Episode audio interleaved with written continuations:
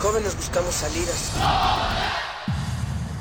Este es el prisma sonoro donde nos reagrupamos. No ponemos música, la disparamos. No hablamos o leemos.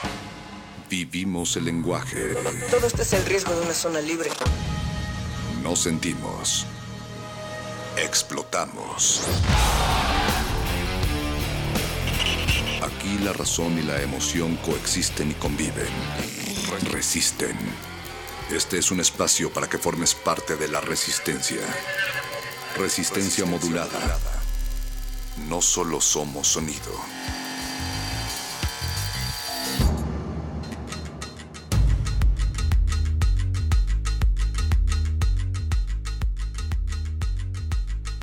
Tiempos de elecciones, tiempos de mandar.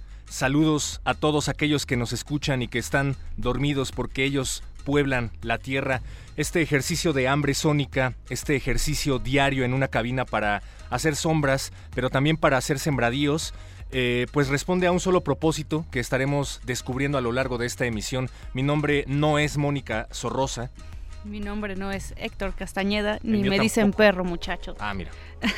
Buenas noches a todos los oídos parlantes, pensantes y soñantes. Esto es Resistencia Modulada. Y hoy vamos a revelarnos porque estaremos hablando de nuestro tema semanal que es Cuba, Revolución y Cultura. Estará platicando con nosotros el doctor Carlos Rodríguez Arachavaleta. Eh, iniciando esta cabina, pero tenemos un menú muy surtido que va hasta las 12 de la noche.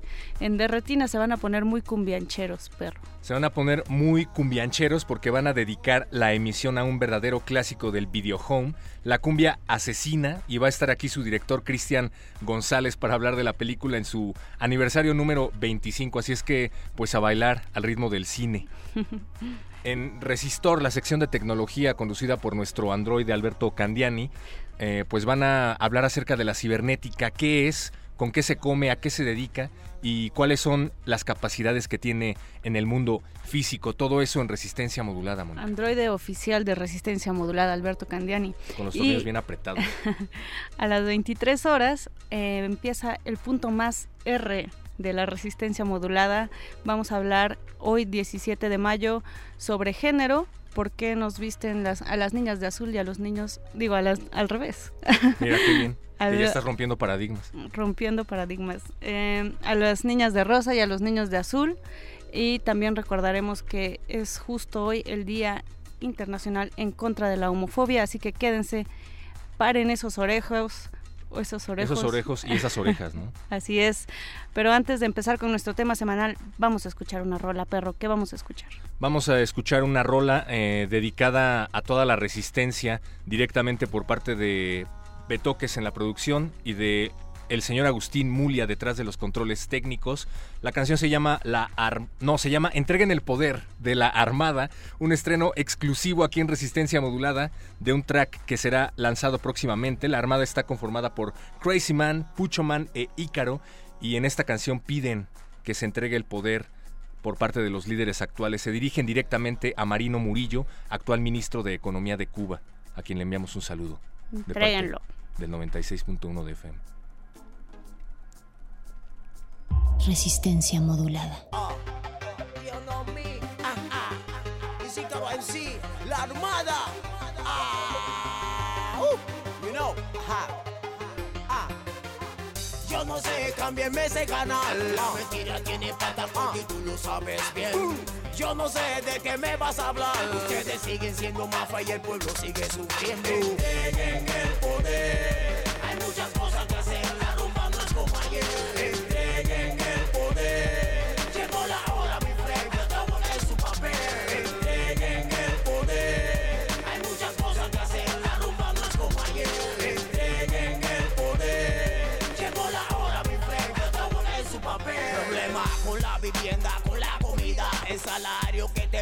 Alcanza para nada, Murillo. No me vengas a hablar de economía. Tú sabes mejor que nadie la realidad. El régimen de los cuatro y su camarilla. Con su dictadura tienen al pueblo aterrado. No hay futuro No es mi país, malditos comunistas. Más de 50 años llevan generalizando el caos. Yo no sé, cámbienme ese canal. La mentira tiene plata y tú lo sabes bien. Yo no sé de qué me vas a hablar. Ustedes siguen siendo mafa y el pueblo sigue sufriendo. En el poder.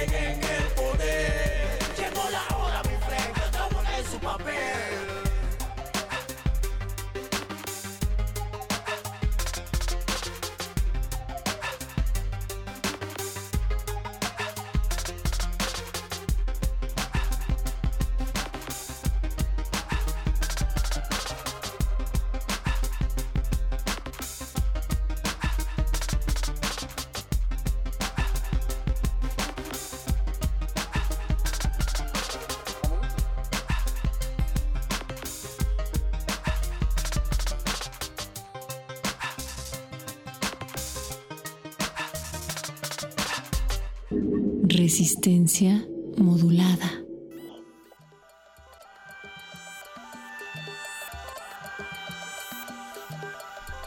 Cuba, Revolución y Cultura es el tema semanal aquí en Resistencia Modulada Radio UNAM 96.1 de FM. Queremos saber si fueron a ver a los Rolling Stones a La Habana.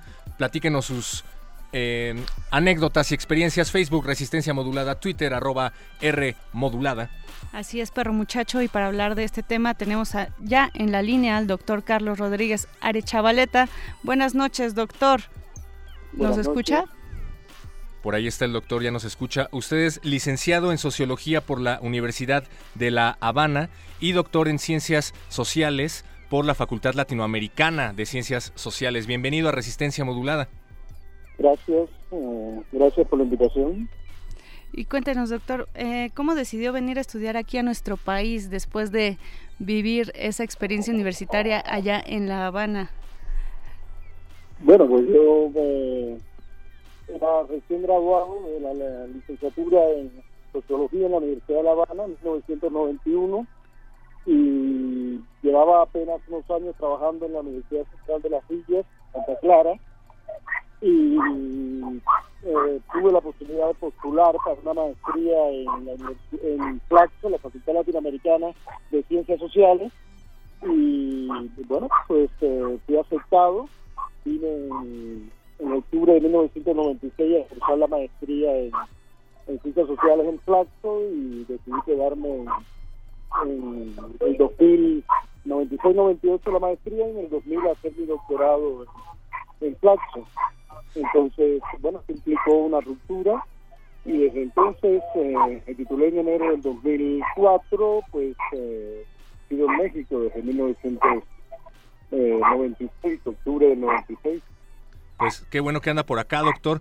Eh, pues están ocurriendo muchas cosas en Cuba. Se están empezando a abrir fronteras, por decirlo de alguna manera. Se están empezando a mm, llevar a cabo eventos que no hubiéramos imaginado nos, eh, que se llevarían a cabo hace cinco años. Y estamos hablando, pues, de un país que ha jugado un papel fundamental en varias etapas de la historia de Latinoamérica y del mundo en general. ¿Por qué esta pequeña isla resulta eh, estratégica, doctor?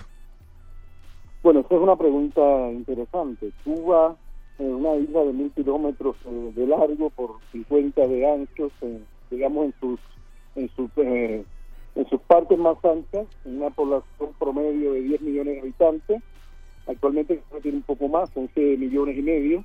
Eh, es, ha sido en la, geopolítica y en el contexto de Guerra Fría una isla estratégica.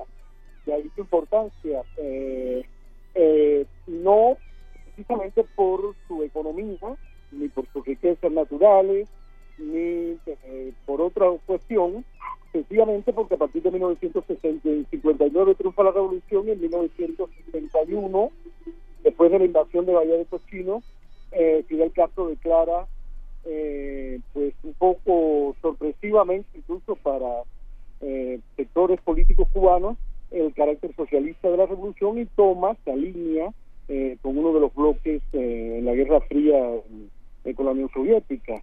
Esto convierte a la isla geográficamente a 90 millas de los Estados Unidos en un bastión muy deseado, muy estratégico.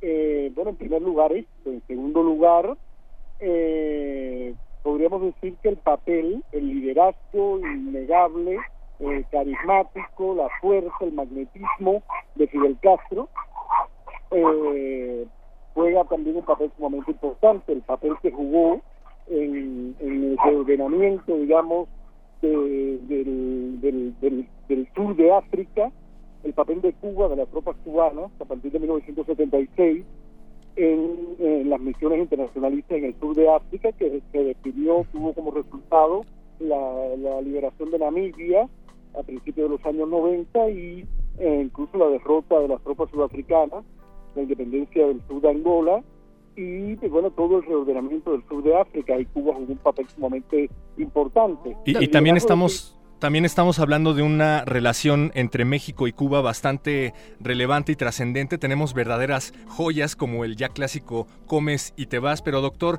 queremos platicar con usted después de esta pausa. ¿Nos espera un momento más en la línea? Por supuesto.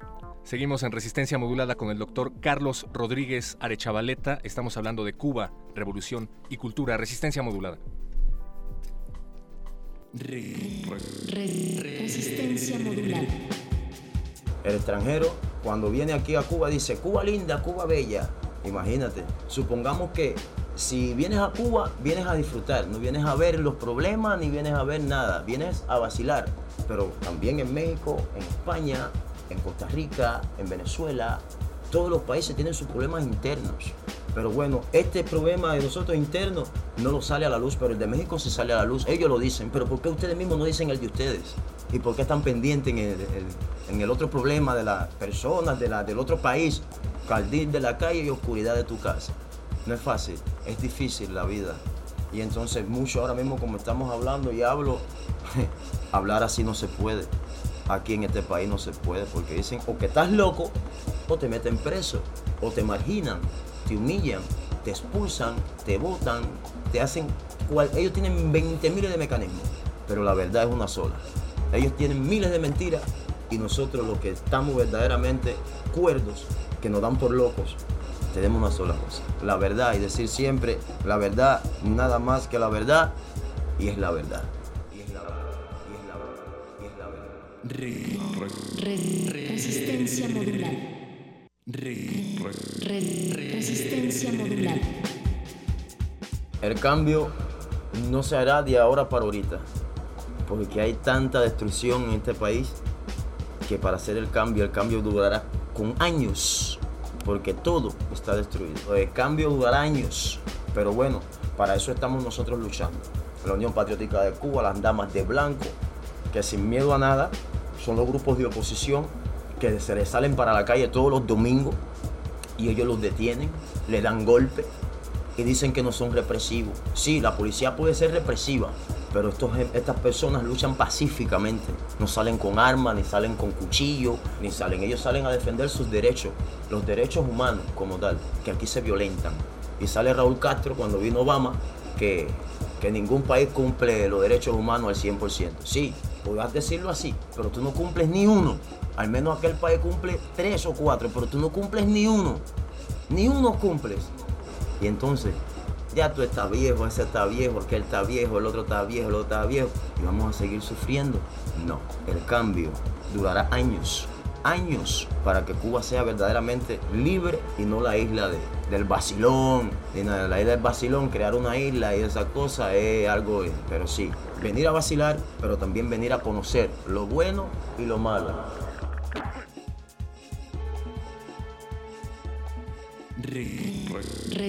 resistencia.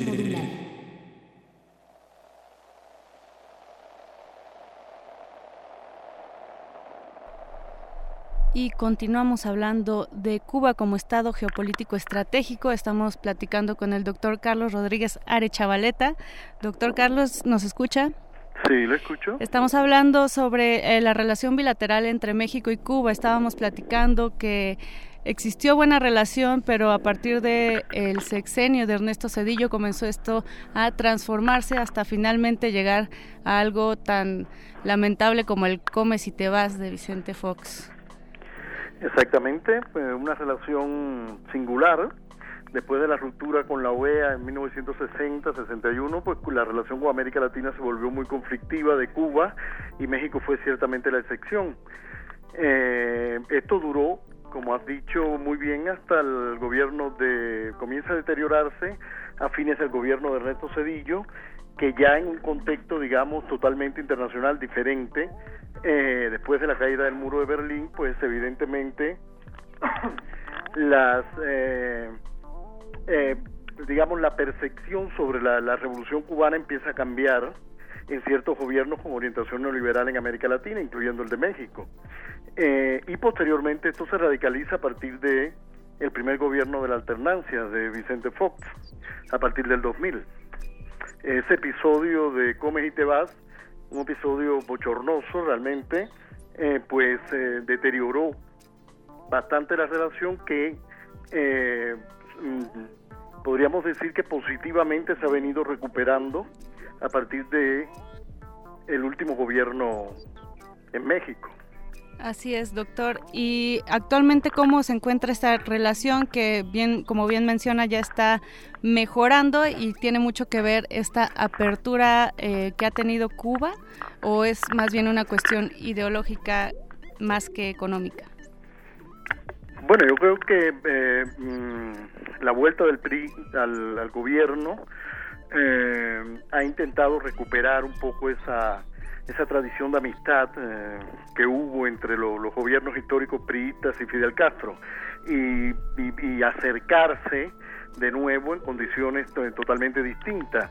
Eh, Cuba em, empieza un proceso de, de, reorientación, de reinserción, que ha sido muy exitoso, sobre todo a partir de diciembre del 2014 con el restablecimiento de relaciones con Estados Unidos y con la Unión Europea, países importantes de la Unión Europea, y jugó un papel, estaba jugando un papel también eh, importante de liderazgo en América Latina, en el contexto de del ALBA y de toda esta integración en el cono sur con los gobiernos eh, neopopulistas de izquierda.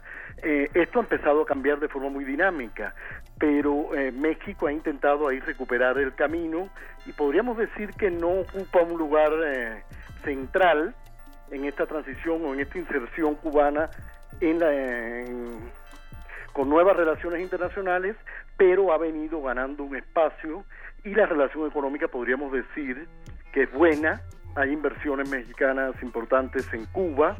Eh, eh, y yo diría que el nexo más fuerte entre los dos países es un nexo cultural, un nexo histórico, eh, la admiración y el respeto que siente el cubano promedio de la calle por la cultura tradicional mexicana, por la historia de México, es asombrosa y eh, uno puede recibir, eh, entender un poco la, reciprocidad de ciertos mexicanos también hacia, hacia la historia cubana, ¿no? Eh, podría haber sido, dada la cercanía geográfica y los costos de, intercambio, podría haber sido muchísimo mayor el papel de México en, esta reinserción cubana.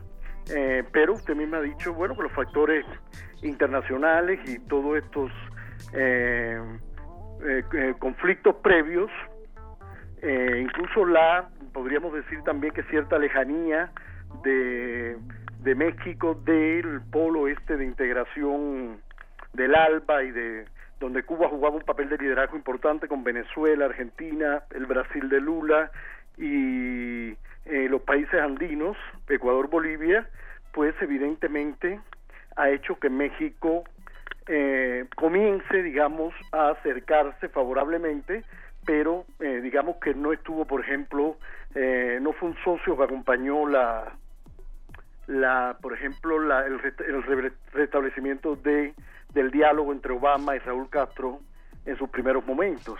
Fue un pacto que se hizo entre Vaticano, Canadá, eh, ciertos funcionarios cubanos y norteamericanos.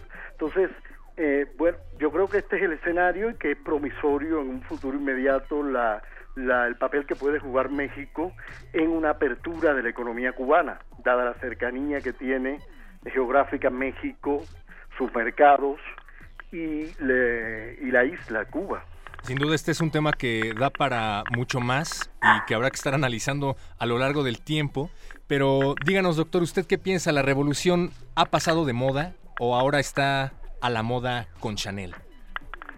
Bueno, yo creo que no ha pasado de moda. Lo que pasa es que lo que pasó de moda es eh, inexorablemente el viejo liderazgo carismático, las figuras históricas que son nonagenarias, sus discursos y sus mecanismos de legitimación ideológica con una generación que eh, en el 55% de los cubanos, 40% puede, está por debajo de los 35 años, no vivió esta etapa, no vivió los procesos de socialización tan intensos de los años 60, 70 y 80, ah, e incluso profesionales como yo de 47 años, vamos y, nos quedamos asombrados eh, con el desfase generacional en términos culturales y con esa práctica tan, también tan alejada de esos discursos eh, ideológicos enmarcados en, en, términos de, igualdad, de, de, justicia social, de equilibrio económico, de distribución universalista, etcétera, cuando la economía eh, cada vez es más diferenciadora, más eh, eh, desde mecanismos alternos, la escuela, por ejemplo, que fue tan importante en la, en la, la prepa, la, la, la secundaria, que eran mecanismos de socialización muy importantes políticos, hoy en día eh, las escuelas en el campo, ya hoy en día el Estado ha perdido mucha capacidad para integrar y para socializar y para legitimarse. El último Congreso del Partido lo acaba de demostrar fehacientemente, ¿no? Se ha vuelto realmente difícil para las élites cubanas eh, y ese es el reto inmediato que tienen, tratar de rearticular un discurso que legitime una nueva generación de cubanos nacido en los años 80 para acá, que no vivió o que conoce la revolución cubana y su, y su epopeya, Girón, La Sierra, etcétera, eh, desde los libros. no lo vivió. Doctor Carlos Rodríguez Arechavaleta, muchas gracias por, por su presencia en Resistencia Modulada. Nosotros esperamos que las relaciones entre México y Cuba sean de lo mejor porque nos encanta ese país, nos encanta este acento caribeño de los cubanos y sobre todo la cultura que hay ahí. Muchas gracias, doctor Carlos Rodríguez, por acompañarnos. por la invitación. Mientras tanto, perro, nos vamos a quedar con una canción para dar pie a de retinas. ¿Qué vamos a escuchar? Nos gusta de Cuba también su música. Vamos a escuchar a Kumar, uno de los raperos cubanos más conocidos alrededor del mundo. Él nació en La Habana y actualmente radica en España. Esta canción es parte de su disco Pataquín, que fue lanzado en el 2012. Por cierto, se presentó en el Festival Manana en Santiago de Cuba. Así es que pues abran las orejas al ritmo de Kumar. Seguimos en resistencia modulada.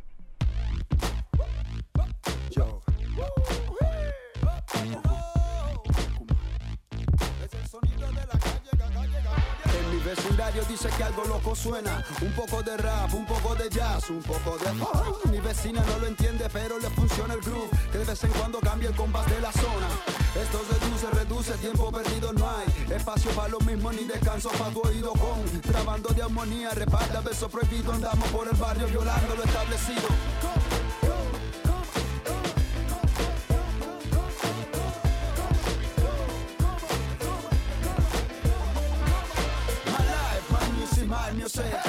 Inyección de crónica, directamente al corazón, por eso es que te engancha. Efectivo, quitando manchas que provocan en tu cerebro la ignorancia. Respira la fragancia que te prende el sacrificio, defendiendo lo real, pisoteando lo ficticio. Tengo el oficio de despertarte, de quitar vendajes que aún no te dejan liberarte. Abre los ojos, observa mi jerga dispersa. La niebla que empieza a entorpecer tus pasos Aún no te deja cantar claro mis mensajes Consume lo que traje, mi forma de hacer música se siente una sonido de la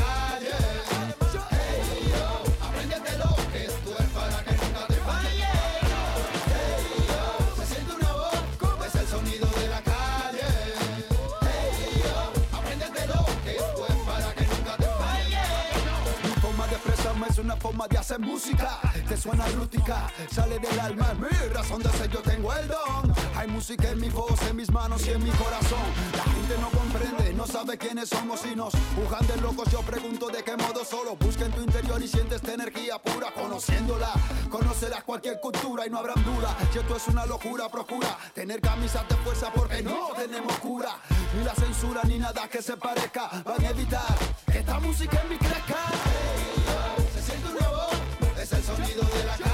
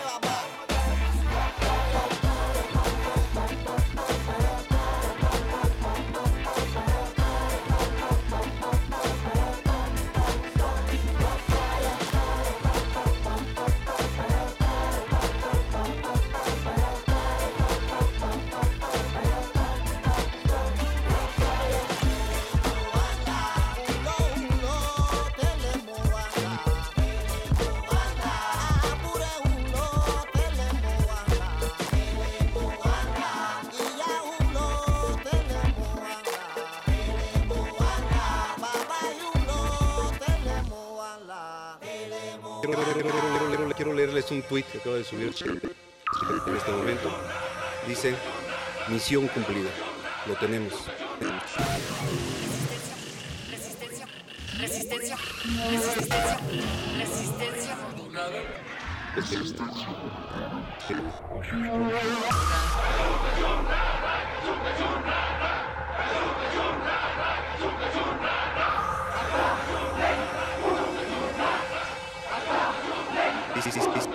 dice, dice, dice, misión cumplida. Lo tenemos. Lo tenemos. Lo tenemos. Lo tenemos. Quiero leerles un tweet.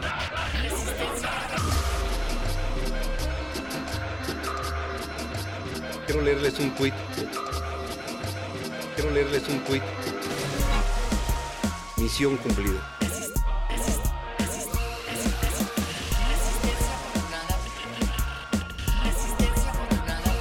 Misión cumplida. Mis- mis- mi- mi- misión cumplida. Joaquín Guzmán Loera ha sido detenido.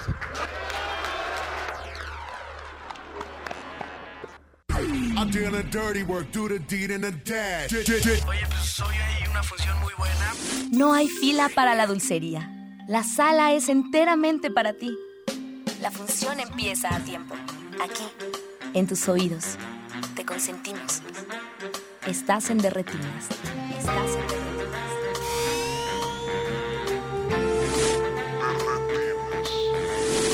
Es un rollo, es un rollo, es un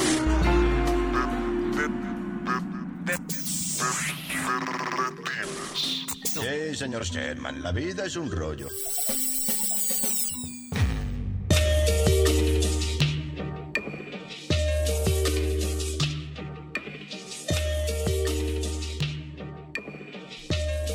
Buenas noches y bienvenidos una vez más a su cabina cinematográfica. Esto es de Retinas. Y tenemos un programa muy especial, Alberto, ¿no es así? Pues bastante especial porque hoy tenemos al director del videohome por antonomasia, por excelencia, de culto.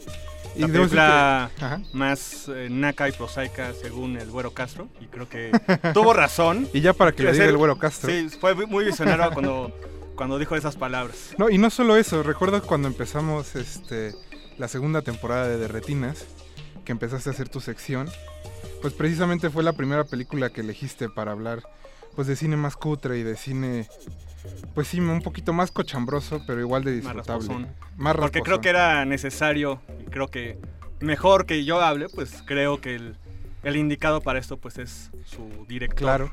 Estamos festejando esta noche 25 años de La Cumbia Asesina. Y para festejarlo como se ve, tenemos en cabina a Cristian González, su director. Cristian, bienvenido. gracias. Muchas gracias por estar esta noche aquí con nosotros. Qué bueno. Y pues Cristian, cuéntanos un poquito. Bueno, más bien creo que Navarijo debe dar Pues, la introducción de qué se trata la cumbia asesina. Creo que más bien Cristian es el, el indicado, es ya que está aquí, pues oye. Pues este. Todo empezó con que este. Mis películas eran muy indecentes. Eso decía el Güero Castro. Ese director es muy indecente. Y eso para que lo diga el Güero Castro, que era- es un halago tremendo, ¿no? Decía que eh, aconsejaba a los actores allá no trabajar conmigo, en fin, ya sabes, ¿no? Pero este eh, a, a mí lo que me, me motivó a hacer Videohome Ujú. fue que es un medio que tú puedes eh, con cierta sencillez acceder a un cine pues este más ahora con las cosas estas de el cine digital en esa época de la, la- la cumbia asesina se hizo en 16 milímetros y fue procesada en un laboratorio. Y este el eh, negativo tuvo que ser transferido a otro este a otro material de video para preservarlo y también para este verlo no porque la cumbia asesina pues eh, era para la este para la televisión propiamente no esto le pasó a, esto pasó en Miami que hubo una protesta general porque decían que la cumbia no era asesina que la cumbia era buena que la cumbia era diversión y, pues este, una este, discusión muy bizantina. Yo había que llegado a, Vera- a Veracruz digo, a- yo llegué a, a- allá este, a Guadalajara porque este asesinaron al cardenal este este famoso A Posadas. Posadas y este y al segundo día yo ya estaba este aterrizando para hacer la película entonces este eh, sí porque así era la industria no no no este no tenían que venir los directores de arte ni tampoco El videojón va al día. Sí, exacto. Qué buena frase. este, sí, va al día y bueno, que se murió el cardenal, ¿cuántos tiros le dieron, no? Pues bastantes, ¿no? Lo cosieron así. Entonces, eh, reuní este gente que, conocía yo en Guadalajara, este, que tiene una industria más o menos este estable, y me puse a escribir el guion mismo en la en la misma el hotel que estaba yo y una eh, compañía que ya desapareció de, de cine que fue la que produjo esto este pues eh, produjo eh, me, me financió el, la película eh, ahí don Eric del Castillo salía de, de lo- de- ¿cómo se llama? Del Cardenal y se echaba unos speeches muy buenos. y este y a partir de eso eh, del oportunismo vil y barato, como se debe ser en el videojuego, debe ser oportunista, porque si no eres oportunista no eres videojuego. Es como regla, ¿no? Exacto. Si tú tienes que llegar y como reportero, pero en otro en otro sentido. Y lo, lo del Cardenal, pues sí, funcionó. También funcionó la cumbia asesina que te digo que protestaron los colombianos porque la cumbia no podía ser asesina, no, pues no, no puede ser. Hasta eso no, no he encontrado a alguien que haya asesin- asesinado a la cumbia, ¿no? Hasta ahorita. Hasta ahorita. Nada más la canción que ya después pondremos que sí es muy... Que acá. Entonces, sí, y de alguna manera yo este me atreví a, a más y a más porque eh, por un reto, un reto de un del güero Castro precisamente que, no yo no iba a ser posible, no, no iba a, a poder este hacer una película que llenara las expectativas de del, del auditorio o del público este que no se, vaya que no, no iba a entretener a nadie porque era cine de escuela y sabía que sabían que yo he estado en el CUEC y que ahí hice varias cosas en este pues que- Con pero- una vena mucho más Sí, sí, sí. Tarkovskiana y Sí, artística. sí, sí, porque tienes razón, Alberto, porque allá la Blanco me tundió blan- en blanco, ahora sí, por haber eh, hecho una película que se llamó Polvo de Luz. Porque también tengo mis pecados en 35, no nada más en 16. Entonces, este, eh, tuve una producción, pues, eh, si no decente, con cámara de 35, con un este, fotógrafo José Ortiz Ramos, que, que por más que se quiera decir, sí está muy bien la, la fotografía de, de Polvo de Luz, es uno de sus aciertos, ¿no? Eh, y este, pero por otro lado, eh, yo andaba con que, híjole, esto a quién se lo voy a vender, ¿no? Y pasó una cosa muy extraña, es que tanto la película de arte que era Polvo de Luz, que Polvo de Luz es Rebecca Jones y Alejandro Camacho en una isla desierta y un tipo que maneja una, digo, va en la canoa, ¿no? Un gordito que no recuerdo, y su- actor que no recuerdo su, su nombre. Este, tres personajes, Tarkovsky y, y- y mucha niebla y vámonos ya. Pues va la mugrosa película resultando un éxito de dinero. Porque yo no sé a quién se le ocurrió comercializarla a nivel internacional, que me llegaron este cheques de llegaron cheques a- al fideicomiso de toda Europa, África y todo eso que estuvieron explotando. Cristian, ¿qué te parece si escuchamos un poco de la música de la cumbia asesina? Como y regresamos en- ajá, para seguir en hablando ambiente. de ella. En materia. Precisamente vamos a escuchar la cumbia asesina de Supergrupo Colombia. Así que si están en su casa escuchándonos, párense a bailar. No se despeguen, seguimos en resistencia modulada.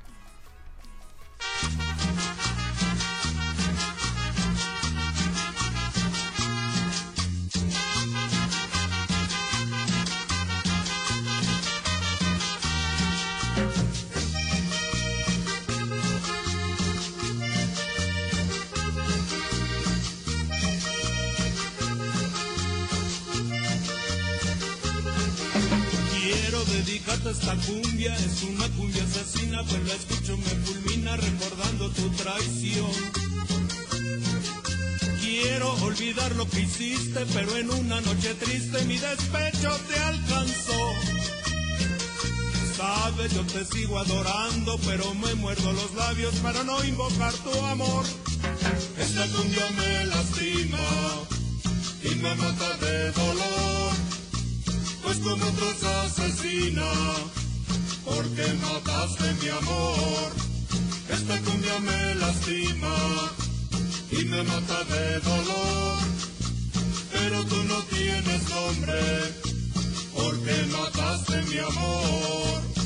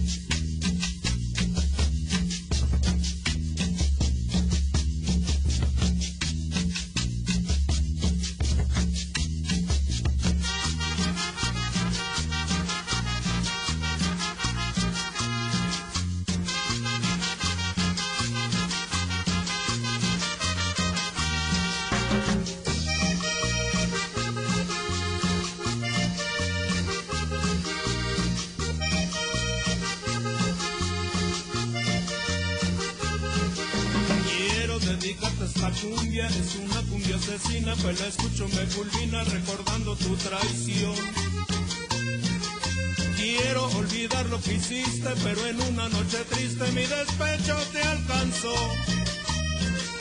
Sabes, yo te sigo adorando, pero me muerdo los labios para no invocar tu amor. Esta cumbia me lastima y me mata de dolor. Pues como tú es asesina, porque mataste mi amor. Esta cumbia me lastima y me mata de dolor. Pero tú no tienes nombre, porque mataste mi amor.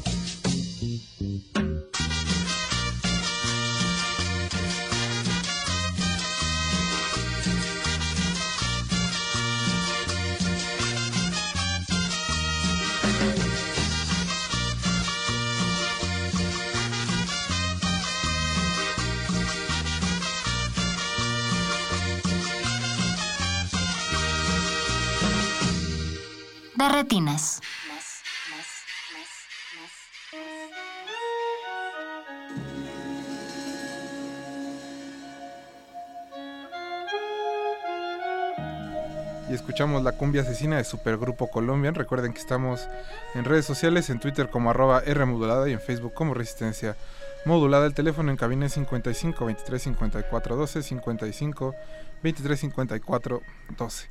Estamos celebrando 25 años de la cumbia asesina y creo que tenemos que hablar un poco de qué va la trama. Carmen es una mujer que gusta de ir a bailar cumbia y se debate entre dos amores, un policía corrupto apodado el Drácula El líder como de una banda Ajá, de, de como de chavos, hay punks, como de lumpenes, chavos banda que se llama el combi. El Combi y que precisamente lo interpreta Jorge Luque, el gran Jorge Luque.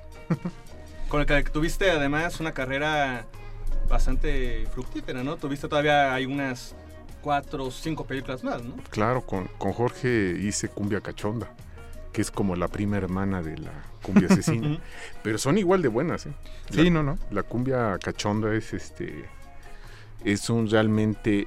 Es un thriller de una chava que asesina a sus papás y todos en un. Que, eh, para here- heredar unos baños públicos.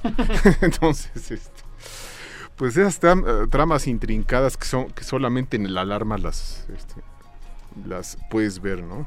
Que creo que presente es algo de- del, del éxito que tiene tanto la cumbia asesina, centrándonos ahora en esta película, por estos 25 años, presente eh, que es posible esa película. O sea, es algo viable conocer esa historia, frente a una alarma en la nota roja, o conocerlo porque es el vecino. Es algo donde te puedes identificar, ¿no? Con esos personajes, ¿no? Sí, sí. El, eh, eh, el güero Castro sintió que me metía yo en su terreno y era cierto, ¿no? Pero yo lo hacía de mala leche. Claro, Mm. con, con los personajes y todo eso. Ves que todos son. No, no, no se salva uno. Ni Mm. Carmen. Ni el Drácula, ni el Combi, ni todos los que están este, Sí. alrededor de estos tres personajes, ¿no? Sí, a- al chavo ese espejel que le queman la cara. O sea, ya traía Carlitos. Espejel, sí. sí. No, era, era un gran reparto. Y los villanos muy buenas. Ligardes, un. El Drácula. El Drácula. Sí. Es un judicial corrupto. Sí, le encanta dar posito y ya sabes. Y, y hay una escena de una, este, eh, pues la, La Alejandra Bogue tiene un- su escena, este... Que es de antología, esas secuencias de humor negro. Sí. Es como, si hay que ponerle en el diccionario humor negro, tienes que ponerlo para representar con esas secuencias que... Sí, porque pues ahí hay una, una relación este, muy fuerte. Eh, En segundo plano, pero en el primer plano es una comedia. Sí. Que es, me estoy riendo, pero al tiempo es como muy violenta lo que está haciendo en el segundo plano. ¿no? La violencia está con la boga al fondo y los otros están a- haciendo chistes o no sé qué. Sí, y mientras tanto, No, y- Sebastián Ligar está contestando el teléfono. Ah, este, sí. No sabiendo qué decir con este, Eva Garbo. Una secuencia Sí, muy rara. sí. Y creo que eso también tiene la, la película, de que todo el tiempo estás jugando con los géneros. ¿no? Ajá. Un poco es la, la comedia, por otra parte es el drama erótico, por otra parte también es eh, como el thriller. Es, es algo muy raro de, de tu película, que después seguiste haciendo en, en otras, ¿no? Sí, eh, como el, el sexo salvaje que, que pues, si no es salvaje no es sexo, mano. pues. Entonces, este sí, porque eh, acá somos de, eh, de la No, vena perpetua. incluso cuando se enamora el combi de Carmen, ¿no? Que primero llega y él le avienta gas pimienta en los ojos. Sí. La, la está como toreando y la sienta y le lava los ojos y dice, pues, ¿qué pasó, mi reina? ¿Sí, nos, ¿Sí te vas a animar o no? No, pues sí me animo, este, yo pago el hotel, vamos. Y- o sea, que se da como... Es Mágico. amor a primera vista, Sí. casi mágico. Sí, es, es, es mágico porque fíjate que ah, yo estoy haciendo una toma a un cenicero. Y el cenicero, no sé cómo cayó el cigarro, cayó pero en la otra parte de, del cenicero, así, ¡pum! Mágico, ¿no? Y dije, ay, eh, que es una escena que pues ella eh, está haciendo este, el amor con Luque, pero eh, a- aquí fueron este, unos encuentros que, que tú no te imaginas, no sé, por ejemplo, Eva toda llorando, ¿no? Y, y congestionada de la cara, porque yo la, la quería así, le, le hice algún tipo de masaje eh, que hacen en este pa- para eh, cosas este no sé si hay un bloqueo en la parte del cuerpo pues este y esa mujer estaba llena de bloqueos este pues darle un masaje y, y- y ella llegó a una catarsis no Es- es- esto es para las personas que guardan mucho resentimiento en el cuerpo.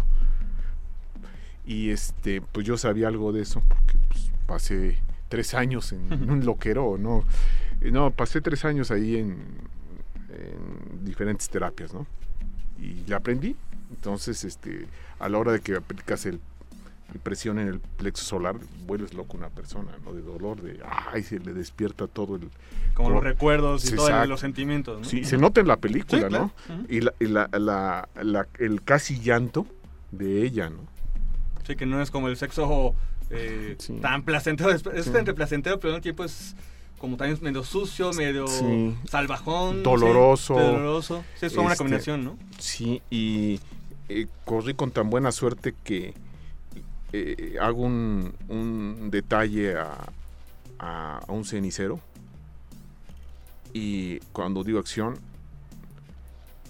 filmamos y, y de repente el cigarro cae en el cenicero. Se voltea. Cristian Sí. nos, digo, ajá, Cristian nos habló, Esteban Padilla, que es un radioescucha asiduo de Derretinas. Es no- fan. Es muy fan del programa. Y nos pregunta que tú como videojomero, ¿qué consejo le darías a alguien que está interesado en hacer eh, videohome, pero pues no tiene la experiencia como de- del ruedo? Bueno. Tú que tienes más de que casi 30 años de carrera, 100, casi 100 títulos, pues, pues Sí. algo debes de saber. Poquito. En, eh, yo creo que el, el video home es este un muy buen primer paso para este alguien que quiere ser cineasta. Porque te tienes que de- desprender de tantas babosadas que enseñan en el CUEC, en el CCC. eh, no, porque uno es, uno es un hombre cineasta cuando realmente te involucras con tu material.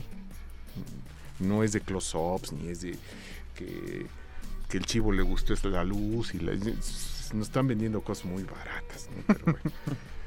aparte combinadas con cosas políticas que Ajá. nosotros sabemos, ¿no? Eh, internacionalizar el gran cine mexicano. ¿no?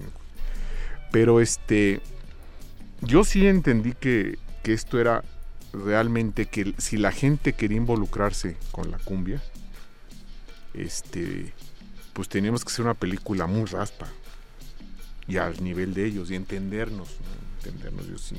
Pues creo que lo lograste con la cumbia asesina. Pues sí, era, era un este. Es que también eh, respondí un reto, ¿no? Decían, tú no sabes hacer cine y el güero Castro, ¿no? Ustedes nunca van a, ah, no, pues vas a ver. Y no pensé que iba a ser un clásico. Pues lo es. Por eso estamos festejando esta noche 25 años de la cumbia asesina. Vamos a ir a otro corte musical y a unos cortes este, comerciales. no se despeguen, regresamos al 96.1 de Radio Nam. Esto es de Retinas y Resistencia Modulada. De retinas.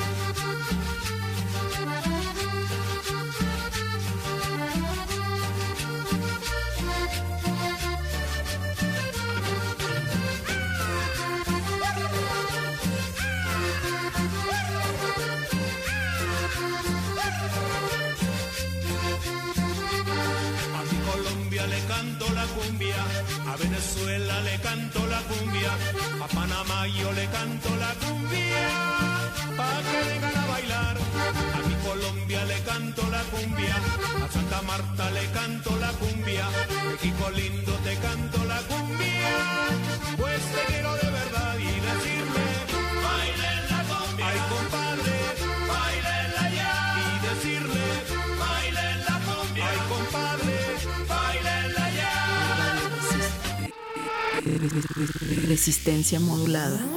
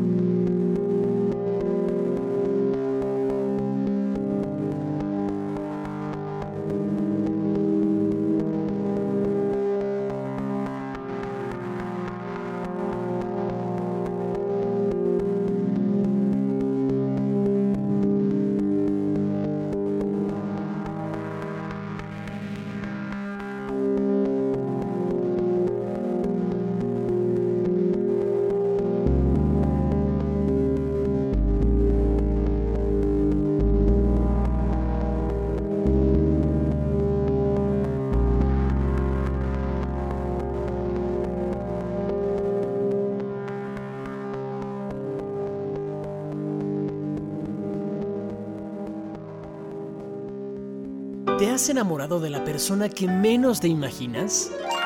Sí, ¡Horrible! Nunca. Entonces, esta historia podría ser la tuya. La Dirección General de Divulgación de la Ciencia de la UNAM presenta la radionovela juvenil que te hablará de la ciencia del amor. Hay química entre nosotros. Escúchala a partir del 2 de mayo, de lunes a viernes a las 17 horas por el 96.1 de FM y a las 14.30 horas por el 860 de AM. Que exista un verdadero cambio en nuestra ciudad, es necesario que escuchemos a los que viven en ella. Si pensamos unidos en lo que realmente necesitamos para mejorar, vamos a lograrlo. Esta es nuestra ciudad y debemos trabajar de la mano para que todos podamos disfrutar de ella. Todos somos parte de este gran cambio. Decidamos juntos lo que nos beneficia a todos. Este 5 de junio, vota por los candidatos que mejor te entienden. Vota por los candidatos a constituyentes del PRI. Tu poder es por una ciudad segura. Tu poder es por una ciudad limpia. Tu poder es por agua potable y nuestra. No a la privatización del agua. Tu poder es educación temprana para asegurar el futuro pleno de nuestros niños. Tu poder es por un transporte público eficiente, ecológico y moderno. Tu poder es tu constitución. Este 5 de junio, vota por el Partido del Trabajo. ¡Súmate! La discapacidad no es una tragedia.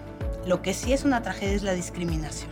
Y eso es lo que hay que combatir. Porque las personas con discapacidad son ciudadanos como todos y deben tener acceso a los mismos derechos. Las personas con discapacidad deben estar en todas las leyes, no hay que hacer una ley especial. Yo acepté ser candidata externa por el PRD a la Asamblea Constituyente porque quiero meter estos derechos para personas con discapacidad a lo largo de toda la Constitución. Poder Chilango. Este 5 de junio, vota PRD. Navega en aguas peligrosas. Embarca en una pequeña porción de tierra firme. Y descubre los terribles enigmas escondidos en la arena. Cineclub Radiocinema presenta su ciclo En una isla misteriosa. Los jueves de mayo a las 6 de la tarde. Robinson Crusoe, El Señor de las Moscas y la isla del Doctor Moreau. En la sala Julián Carrillo. Adolfo Prieto 133, Colonia del Valle. Entrada libre. Radio UNAM.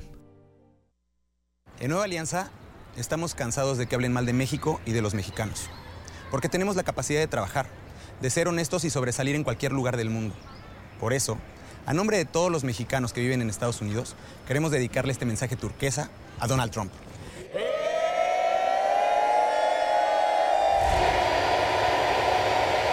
Que te traduzcan el resto. A México se le respeta.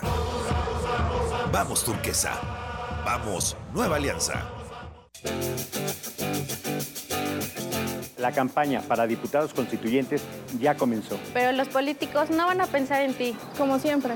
Necesitamos confiar entre nosotros. Ayúdanos a vigilar que la constitución política de la Ciudad de México no sea arrollada por la maquinaria que ya conocemos. Es momento de confiar. Por una constitución con voz ciudadana. Vota por un independiente. Tomemos las riendas y saquemos a la ciudad adelante. Vota por Zurita.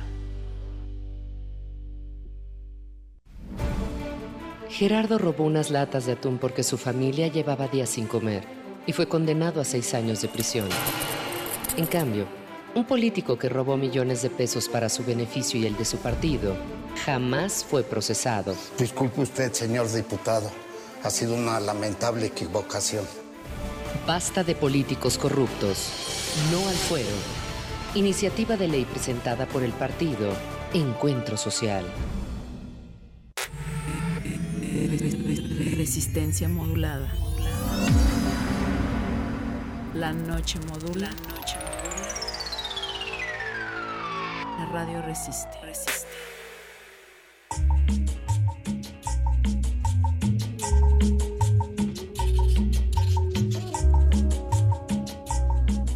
Ya estamos de vuelta en Derretinas. Recuerde que estamos en redes sociales, en Twitter como arroba Rmodulada y en Facebook como Resistencia Modulada. Esta noche estamos celebrando 25 años de Ritmo, Traición y Muerte, la cumbia asesina, con su director Cristian González.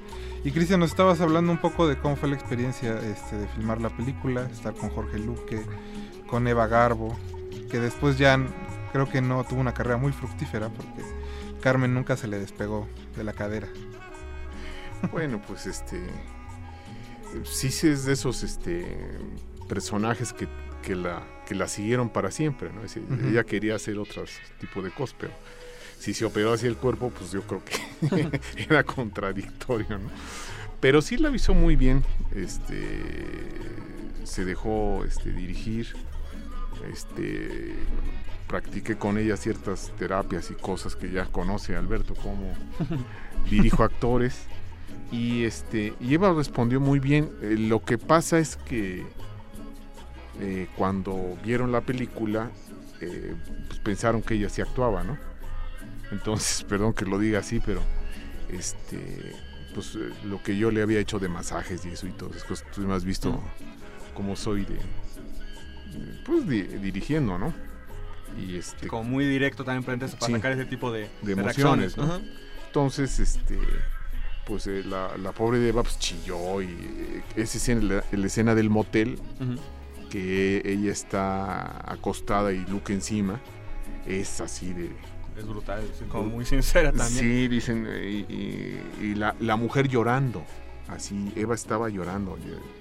Y, y entonces me, decía, este, es que me preguntaba el, asistente, ¿por qué está llorando? Y el, el fotógrafo dice, pues porque la está sintiendo, carnal.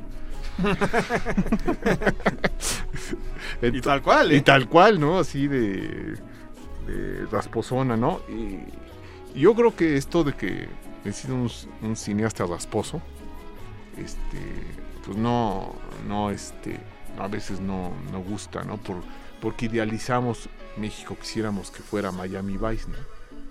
O que todo fuera, como lo comentamos ahorita, fuera del aire que todo fuera eh, la visión que tienen en Cannes de, nosotros. Sí, claro. De, cualquier este pues ya ves lo que hice en polvo de luz, ¿no?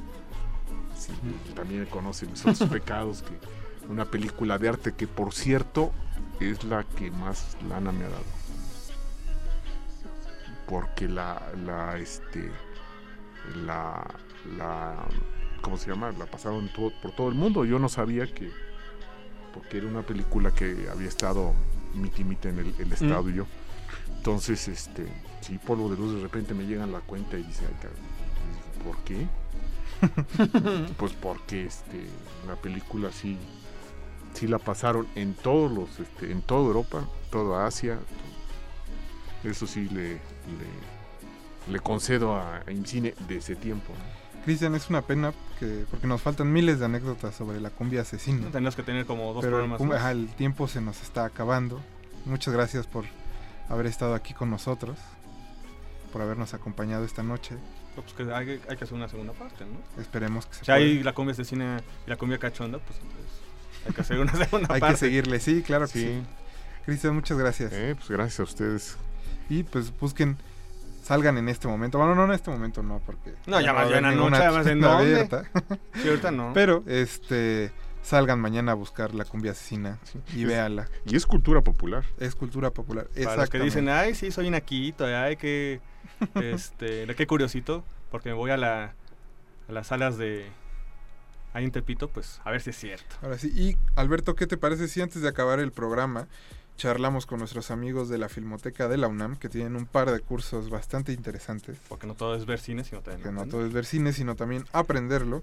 Y para eso tenemos en la línea a Juan Santiago Huerta. Juan, ¿cómo estás? Bien, gracias, mucho gusto. Pues eh, vas a estar impartiendo el curso de análisis cinematográfico, historia del lenguaje cinematográfico y curso de análisis y taller de guion cinematográfico de comedia en la Filmoteca. Cuéntanos un poco de qué van los dos cursos. Ah, pues el primero es un curso para reconocer las bases de lo que es la historia del lenguaje cinematográfico, es decir, las formas tradicionales, clásicas en que vemos las películas actualmente. Y es un curso interesante porque es la raíz de todo lo que vemos. Eh, muchas cosas que están fundamentadas en el, en el cine convencional, incluso comercial, están planteadas desde el cine histórico, el cine mudo, de parte del cine clásico. Entonces es muy interesante. Este, ¿cuándo arrancan estos dos cursos? Este, el primero me parece que es en verano. No tengo aquí la fecha. Está la página de, de, la Filmoteca en internet. Ahí están todos los datos. el que tengo más a la mano, porque me acaban de confirmar precisamente, es el de el de análisis taller de guion cinematográfico de comedia. Ese empieza el 10 de junio a 23 de septiembre. El módulo 1, que es un módulo eh, en que también se ve en la parte histórica y teórica de lo que es el guion de comedia a nivel mundial. Vemos de los directores como más reconocidos, Buster Keaton, Charlie Chaplin, eh, Harold Lloyd, todos los mecanismos que provoca la comedia. Y en el módulo 2, que es del 30 de septiembre al 13 de enero, ahí es la parte creativa. Se incorporan los conocimientos que pueden tener los alumnos, o pueden ser conocimientos intuitivos o reales de escritura de guion, y se aplican a un formato de guion de comedia, en cualquier este, formato y género. Eh, ¿Recuerdas qué costo van a tener los cursos? Sí, el este de guion de comedia eh, cuesta cuatro mil pesos. Se puede pagar en dos parcialidades y la eh, información viene en la página de la Filmoteca. Perfecto, recuerden que si son estudiantes tienen el 50% de descuento, así que aprovechen. Pues muchas gracias eh, Juan, Juan, Santiago Huerta por eh, hablarnos de los cursos. Recuerden checar la página de la Filmoteca de la UNAM para toda la información. Muchas gracias. Buenas noches. Hasta luego. Y con eso llegamos a una, eh, al final de una edición más de Derretinas. Alberto Acuña Navarijo, muchas gracias. Muchas gracias, hasta luego. Cristian González, muchas gracias otra vez. gracias por invitarme. A todo el equipo de producción, a Don Agus en los controles, a Betoques y Arqueles en la producción y a todo el equipo de Resistencia Modulada. No se despeguen que viene Resistor y el resto de la programación de esta noche. Mi nombre es Rafael Paz, hasta el próximo martes. Hasta luego.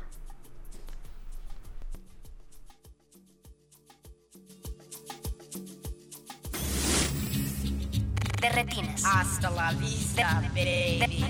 De, retinas. Hasta la vista. Lo sentimos. No hay escena después de los créditos. Nos escuchamos la próxima función. And if someone gets upset, you say chill out. Or you can do combination. Chill out. You say no problema.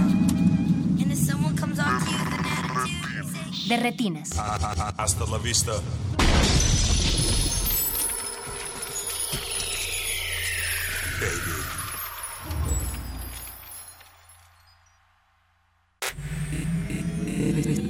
Resistencia modulada.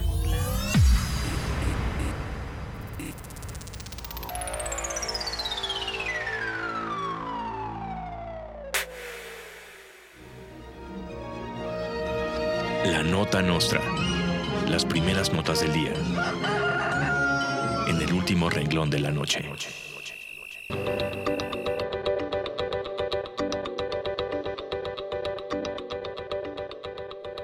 La cadena de televisión Univision y la plataforma Netflix producirán una serie sobre la vida del narcotraficante Joaquín El Chapo Guzmán. La serie será llamada Chapo Aventuras y será transmitida en el 2017. Los fondos recaudados serán destinados a la remodelación del altiplano y sus túneles. En el papel del Chapo estará Sean Penn, la procuradora Areli Gómez será interpretada por Lady Zapito y Felipe Calderón y Peña Nieto interpretarán a Felipe Calderón y Peña Nieto, quienes acompañarán al Chapo en sus aventuras. En conmemoración del Día Nacional de Lucha contra la Homofobia, Peña Nieto y varias dependencias del gobierno federal cambiaron sus fotos de perfil en sus redes por una representación de la bandera multicolor representativa de la comunidad gay. Dijo que anunciará acciones en el marco de esta conmemoración y afirmó que para que vean que su apoyo va en serio, asistirá a todas las marchas de orgullo LGBTTI, pintará su casa blanca de colores y le pedirá sus vestidos a la gaviota. Enhorabuena. Se ordenó la liberación de los últimos tres de los ocho militares involucrados en la ejecución de 22 personas en el municipio de Tlatlaya, Estado de México. Los militares eran acusados de los delitos de homicidio, encubrimiento en la modalidad de alteración y modificación ilícita de vestigios en la escena del crimen. El jefe de las Fuerzas Armadas, Salvador Cienfuegos, dijo que sus muchachos están severamente deprimidos y afirmó que hará todo para protegerlos. Mis Fuerzas Armadas no asesinan a inocentes, encubren delitos, protegen a criminales, asesinan a inocentes, pero nunca les damos frijol con gorgojo, dijo Cienfuegos. Familiares y amiguitos de Enrique Capitaine, uno de los jóvenes acusados de formar parte de la banda de violadores conocidos como los Porquis, marcharon en las calles de Veracruz exigiendo su liberación. La mamá de Enrique afirma que las víctimas de los marranos son las culpables de haber incitado a sus hijos al pecado y aseguran que el acusado en realidad es virgen. Pidieron a los usuarios de redes sociales que apoyen la causa con los hashtags Todos somos Porquis y Justicia para los violadores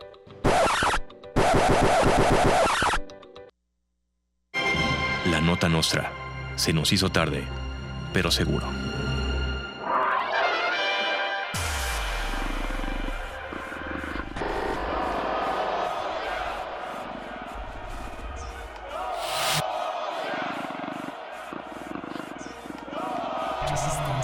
Resistencia. Resistencia. Resistencia. Resistencia. Resistencia modulada. Resistencia.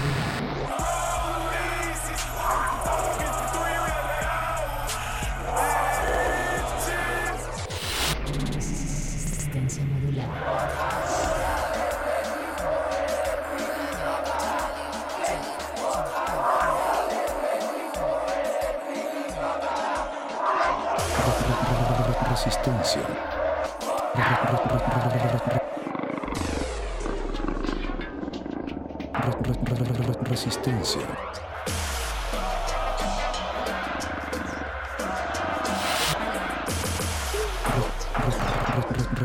Resistencia modulada.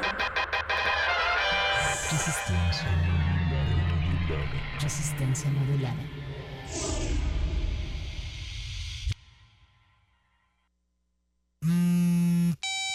Introduzca nombre de usuario. Radio escucha. Introduzca contraseña. Resistencia modulada. Ender. Acceso permitido a re- re- re- resistor.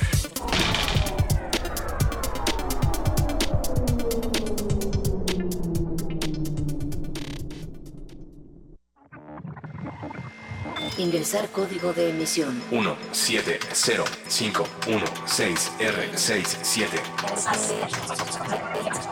Acceso permitido. Inicia secuencia sobre cibernética. Cibernética. El término cibernética proviene del griego kibernetes, que se refiere al timonel, el hombre que gobierna el curso de una embarcación. De ahí, podemos deducir que la cibernética es el estudio de los sistemas que permite entender nuestro entorno. Al comprender el modo en el que se conducen las sociedades, los individuos y más recientemente los sistemas operativos, podemos entender la relación que establezcan con otros sistemas y de qué manera se conducirán. La ciencia ficción ha ocasionado que relacionemos a la cibernética con la robótica. La confusión proviene del uso que se le da a los robots. En general, estos son creados para la automatización de sistemas de producción empresariales, lo que involucra, forzosamente, el modo en el que estos se conducen. En ese sentido, la cibernética, más que estudiar a los robots en, por ejemplo, las empresas, estudia el impacto que tienen en ellas. ¿Los robots suplantarán a los seres humanos como mano de obra? Y si esto se logra desde el punto de vista de la cibernética, ¿en qué otros aspectos de nuestra vida también podrían suplantarnos? ¿Desea repetir esta información? Ha elegido no. Gracias. Buenas noches. Resistor. Esto es una señal.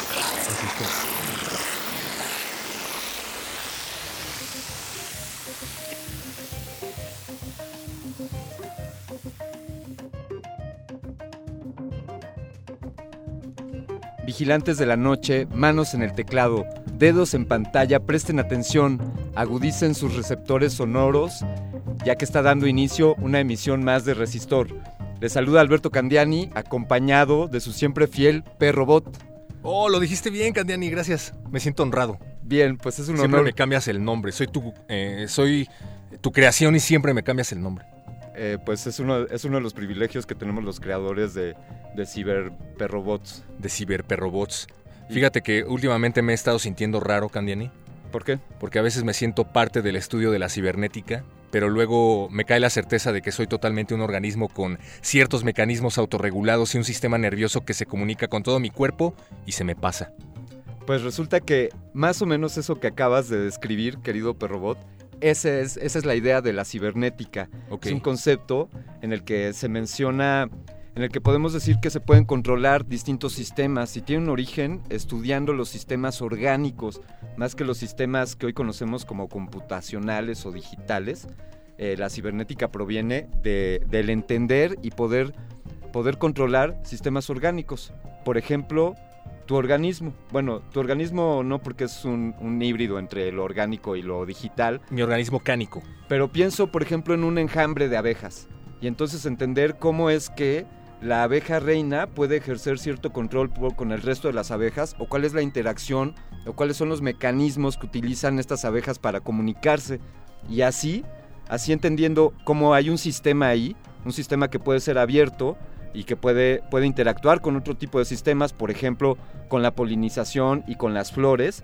Y, siguiendo ese camino nos damos cuenta, o esto dice la teoría de sistemas, que, que los distintos sistemas interactúan y que hay sistemas eh, que tienen relación con otros y así nuestros organismos, así lo, eh, lo biológico, y esto, por extrapolación, pues lo podemos llevar al ámbito de los temas digitales y computacionales. Se, oye muy complejo cuando lo pones así. Sí.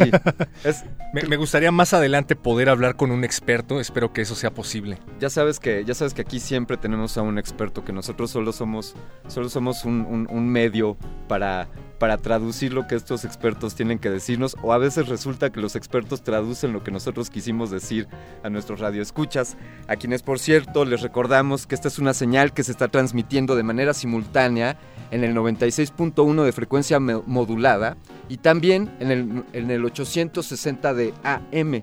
También, también nos pueden escuchar por internet www.resistenciamodulada.com y recuerden que ustedes son parte de Resistor, Facebook Resistencia Modulada, Twitter arroba R Modulada. Si están de acuerdo con todo lo que dijo Candiani, escríbanos. Si no están de acuerdo con todo lo que acaba de decir Candiani, también escríbanos. Estamos en Resistor. Así es, amigos. Pueden llamarnos también al 5523 5412 para y quien... al 5523 7682 en el artefacto anteriormente conocido como teléfono que era, ahora creo que viene como una aplicación de los smartphones, ¿no? Por cierto. Sí, creo que es algo para lo que también sirven los smartphones.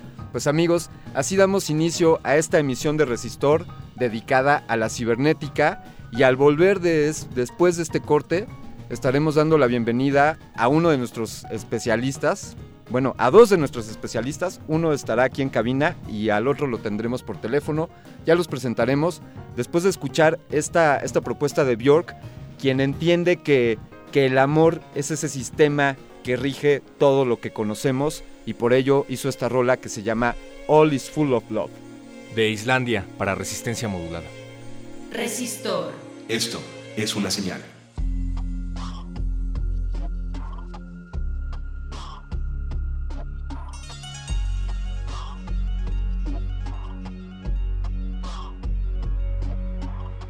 You.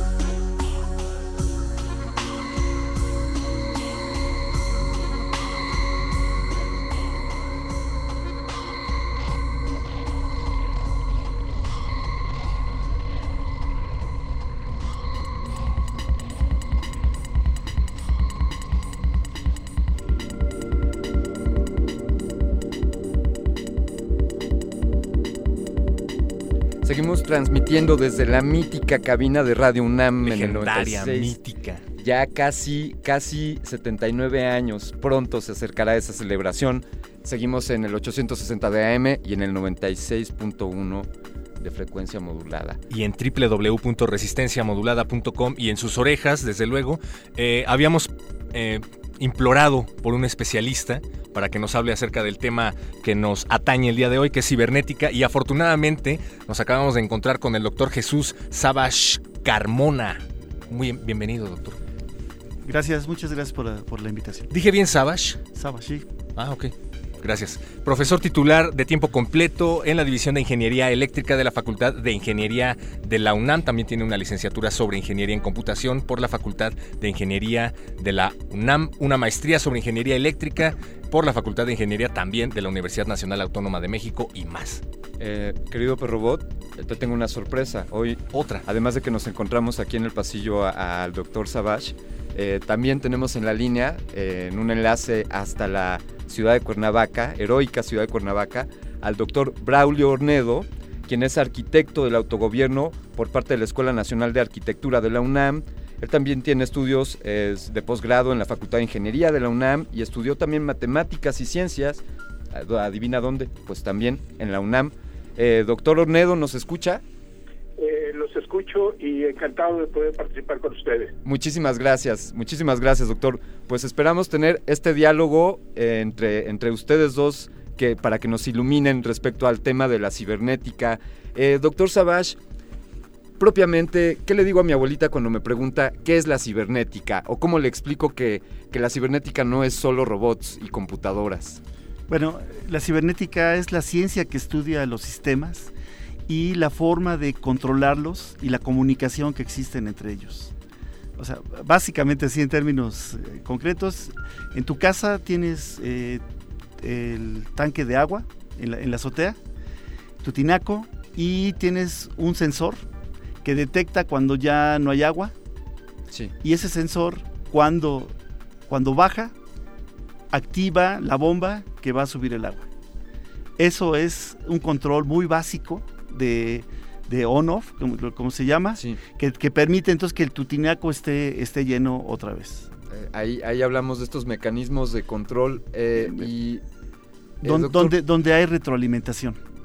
Ah, O sea, hay, hay, hay, retroalimentación. Eh, Eso sería lo característico de la Es lo que sería lo, lo característico de la cibernética. ¿Dó- ¿Dónde surgió el término? Bueno, en lo- los, los que crearon ese término fue Norbert Wiener, un matemático del MIT, y también así mucha gente no sabe, pero también participó en esto un mexicano que se llama Arturo Rosenbluth. Ellos eh, se conocieron en, Harvard, en la Universidad de Harvard, y se reunían para platicar sobre diferentes cosas de ciencia, por el puro gusto de, de hacer ciencia. Eh, eh, Arturo Rosenbluth se dedica, era un médico que se dedicaba al estudio de- del, cuerp- del cuerpo humano y hab- había una curiosidad de que, eh, por ejemplo, cuando alguien sube las escaleras, el corazón empieza a latir más fuerte para suplir el oxígeno que necesitan los músculos. Y eso se hace en forma automática. Nosotros no pensamos que hacemos eso. Cuando alguien fuma un cigarro, también el corazón empieza a latir más fuerte, debido a que los pulmones están llenos de humo, el cerebro se da cuenta que no hay oxígeno y empieza a latir eh, más fuerte el corazón y por eso la gente se muere no por cáncer en el- los pulmones, sino por infartos. Ahí, está el equivalente al tinaco enviando agua de acuerdo al, al switch. Yo voy a enviar mi voz eh, a- directamente a Cuernavaca con el doctor Braulio. Doctor, ¿cómo funciona la cibernética? Eh, paso a, si ustedes me permiten, complementar eh, eh, rápidamente lo expuesto eh, por eh, don Jesús hace un momento eh, con algunos elementos históricos para contestar inmediatamente después a, la, a la pregunta. Efectivamente, Arturo Rosenbluth y Norbert Wiener se conocen en los años 40, en el año 42, 43, específicamente cuando Rosenbluth convoca desde la Escuela de Medicina de la Universidad de Harvard a un seminario sobre método científico, pero que tenía, además desde luego del amor de ambos partícipes eh, por el conocimiento, un interés específico, un financiamiento eh, del ejército de los Estados Unidos para poder hacer un estudio eh, en relación eh, con los eh, cañones antiaéreos. Este es el punto de partida del trabajo conjunto entre un neurofisiólogo y un matemático. Eh, el matemático Norbert Wiener del Tecnológico de Massachusetts, el médico Arturo Rosenbluth de origen mexicano de Chihuahua, de las grandes particularmente, eh, eh, en su hacer de manera de manera conjunta empiezan a plantear los componentes de lo que en 1948 con la publicación del libro Cibernética o de la comunicación y el control entre el animal y la máquina, Norbert Wiener al publicar este libro da surgimiento a lo que conocemos eh, como cibernética, como resultado de esos antecedentes eh, que planteaba hace un momento, el trabajo conjunto eh, en los años eh, cruciales de la entrada de los Estados Unidos a la Segunda Guerra Mundial y del desarrollo de, mecanismos para optimizar el trabajo que hacían eh, las baterías antiaéreas para el seguimiento y eh, impactar los aviones enemigos.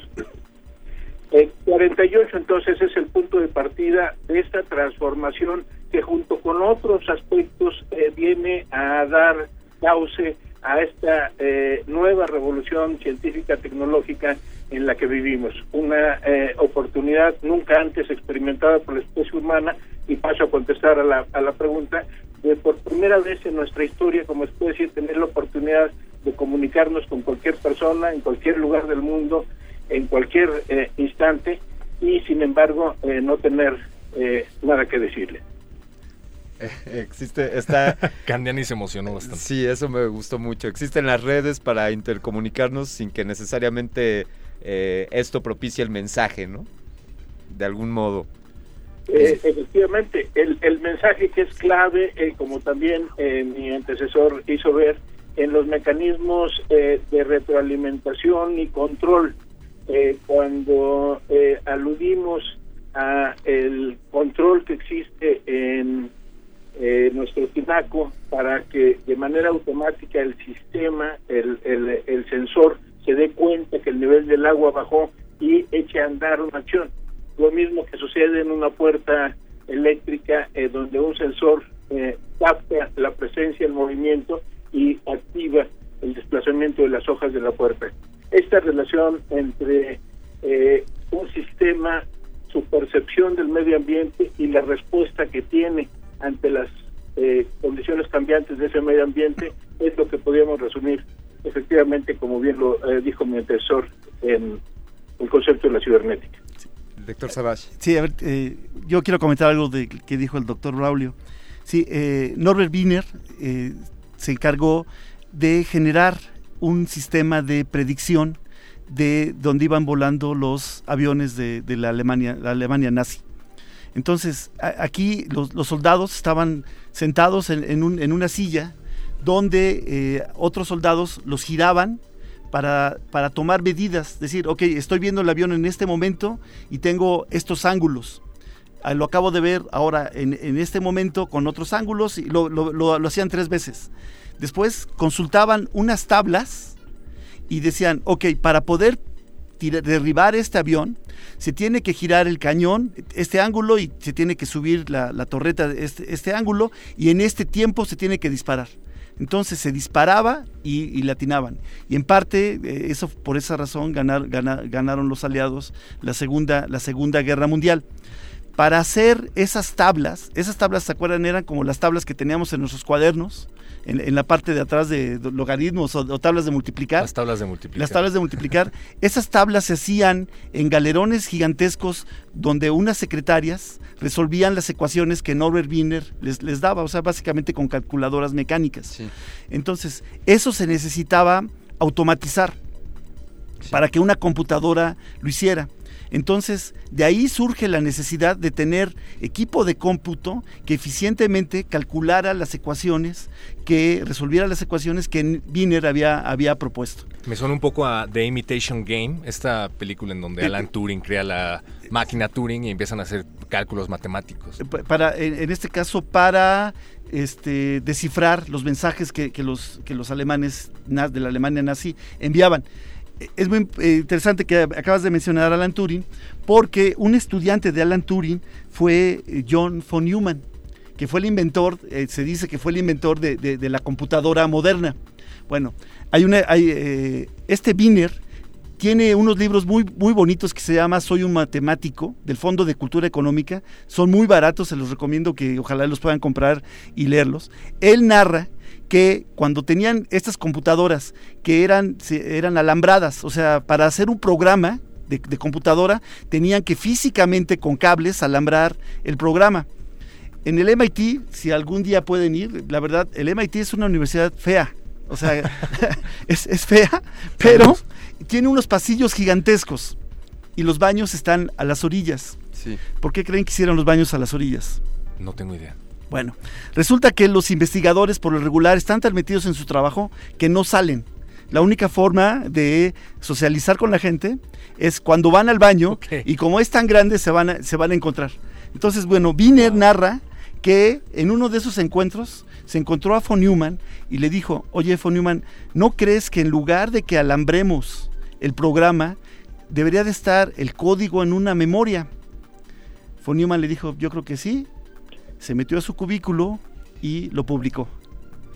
Entonces, por esa razón conocemos las computadoras de von Neumann y no conocemos las computadoras de, de Wiener. Wow, eh, sin duda, sin duda. Vamos a eh, poner los baños aquí así, ¿no? Eh, pues están un poco así, eh, con, en aras de propiciar la interacción. Eh, doctor Ornedo, podríamos decir que, dado que ya se, planteó el antecedente y ya tenemos la perspectiva de cómo nace el término y la necesidad de poder predecir los, los vuelos de estos bombarderos, podríamos decir que existe hoy en el ámbito del estudio de las ciencias sociales o en el del estudio del comportamiento de las sociedades, podríamos decir que existe la computadora o las tablas que nos permitan estimar hacia dónde van eh, pues nuestros nuestros comportamientos como seres humanos? Eh, efectivamente, eh, y déjame recurrir nuevamente al, al esquema. Primero, complementar con algunos antecedentes en cuanto al nacimiento de la cibernética, inmediatamente después paso a vincularlo con las diferentes áreas del saber y el conocimiento en la investigación en la docencia universitaria. En el año 46, Arturo Rosenbluth es invitado a regresar a la Ciudad de México al naciente Instituto Nacional de Cardiología fundado por el doctor Ignacio Chávez. Eh, Rosenbluth está eh, invitado para eh, encabezar el departamento de fisiología y junto con su ya amigo Norbert Wiener, idean la oportunidad de hacer estancias eh, alternadas de Rosenbluth en el MIT y de eh, Wiener en el Instituto Nacional de Cardiología.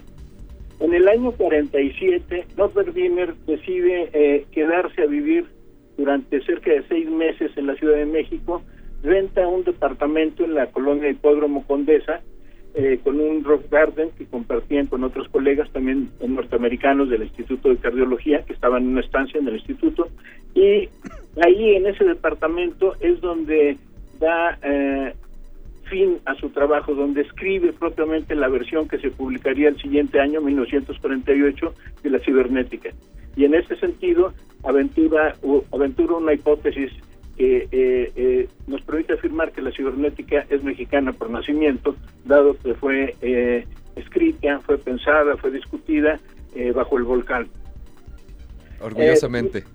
Y, paso y paso ahora a, a vincular de qué manera esta herramienta que la cibernética nos proporciona amplía nuestra capacidad para saberes y conocimientos.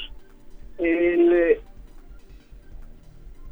desarrollo vertiginoso que eh, en los últimos 60, 70 años, a partir, eh, podríamos establecer claramente de la Segunda Guerra Mundial a nuestros días, eh, la cibernética, junto con la teoría general de sistemas, junto con la teoría de juegos, junto con la teoría del caos, junto con la teoría de catástrofes, eh, junto la, eh, con la teoría de sistemas complejos autoadaptativos, ha venido evolucionando en lo que eh, podemos eh, ver, vivir en, en, en, este momento. El comunicarnos prácticamente con cualquier persona en cualquier lugar del mundo y eventualmente sí tener algo, algo que decir.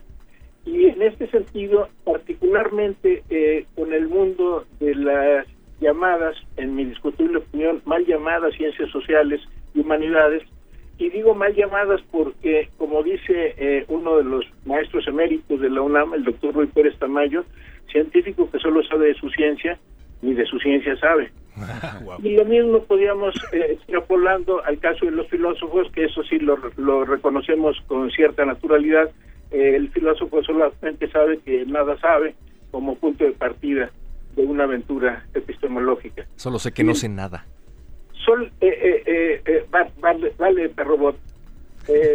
el, el punto es que solamente desde una perspectiva humanista se puede hacer ciencia. Déjenme tratar de explicar.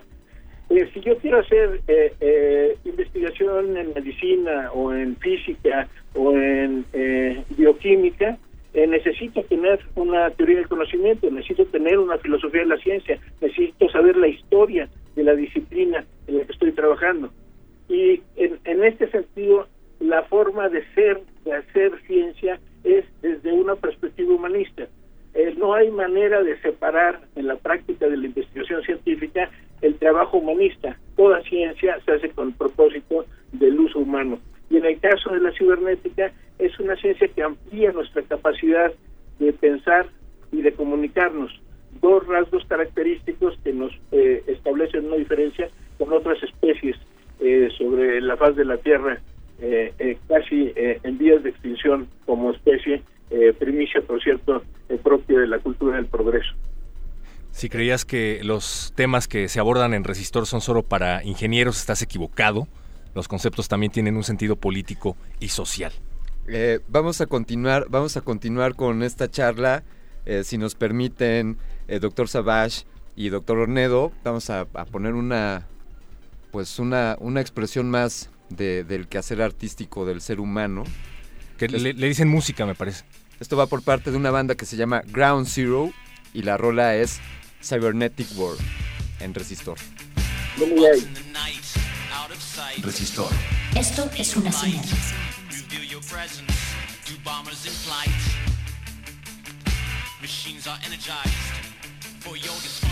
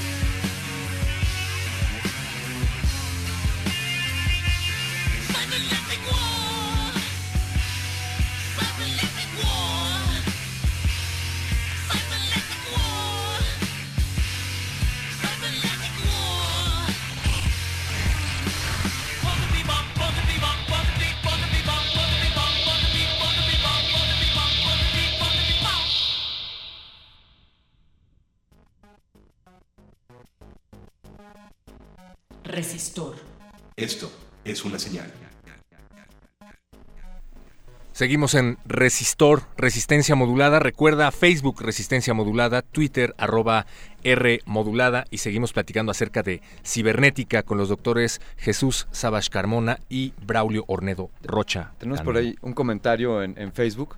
Verónica Cantón nos dice que está de acuerdo con Bjork en cuanto a que el amor lo es todo y si no es con amor, entonces con qué. Coincidimos con Verónica, un saludo para allá. Gracias, Eh, Vero. Eh, doctor Sabash. Sí, bueno, quería hacer un- algunos comentarios que eh, complementando lo que dijo el doctor Braulio. En el prefacio del libro de Wiener, de- donde define el concepto de cibernética, él se lo dedica al doctor Arturo Rosenblut.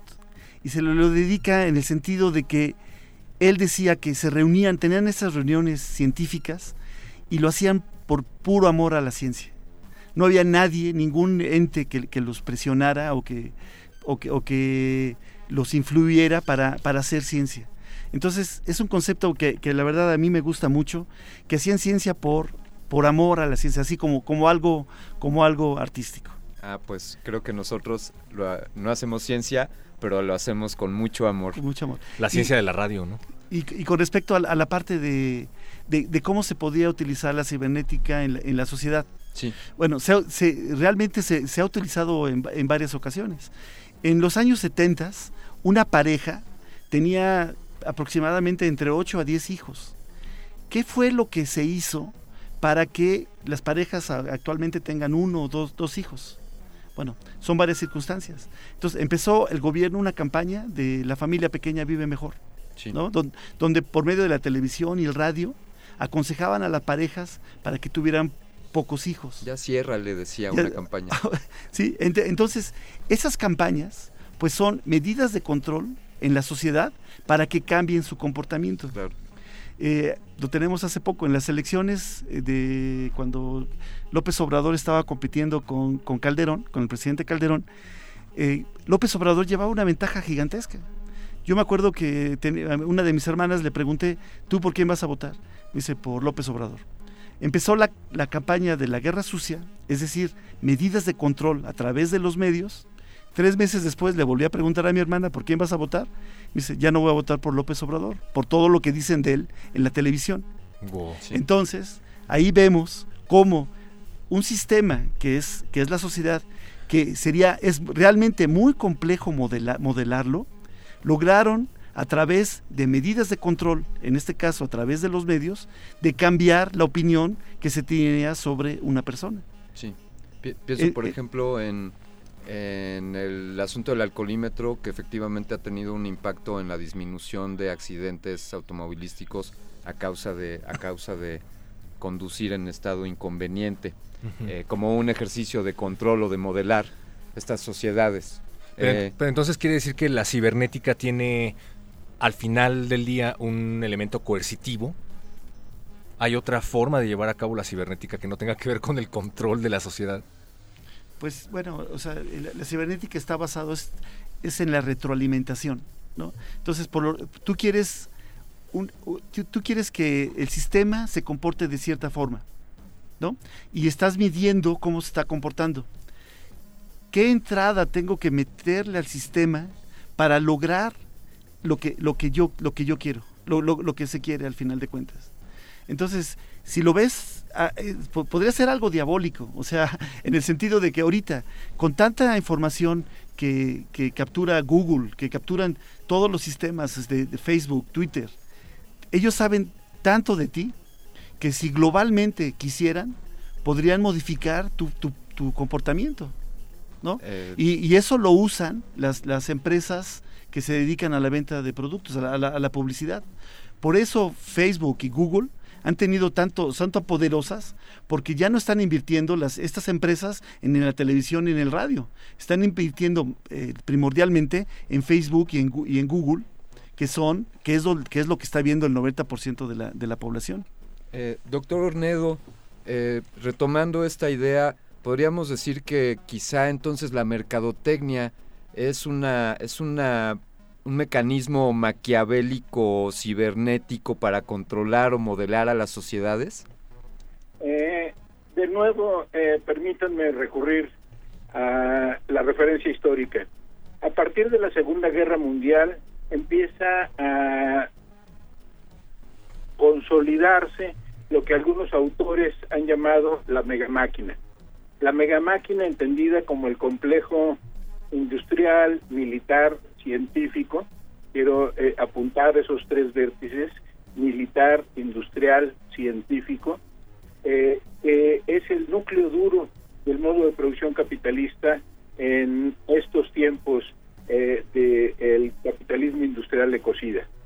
La megamáquina, entonces, es este núcleo del capitalismo moderno eh, que pretende establecer, garantizar las condiciones materiales que permitan eh, la reproducción y la acumulación de capital.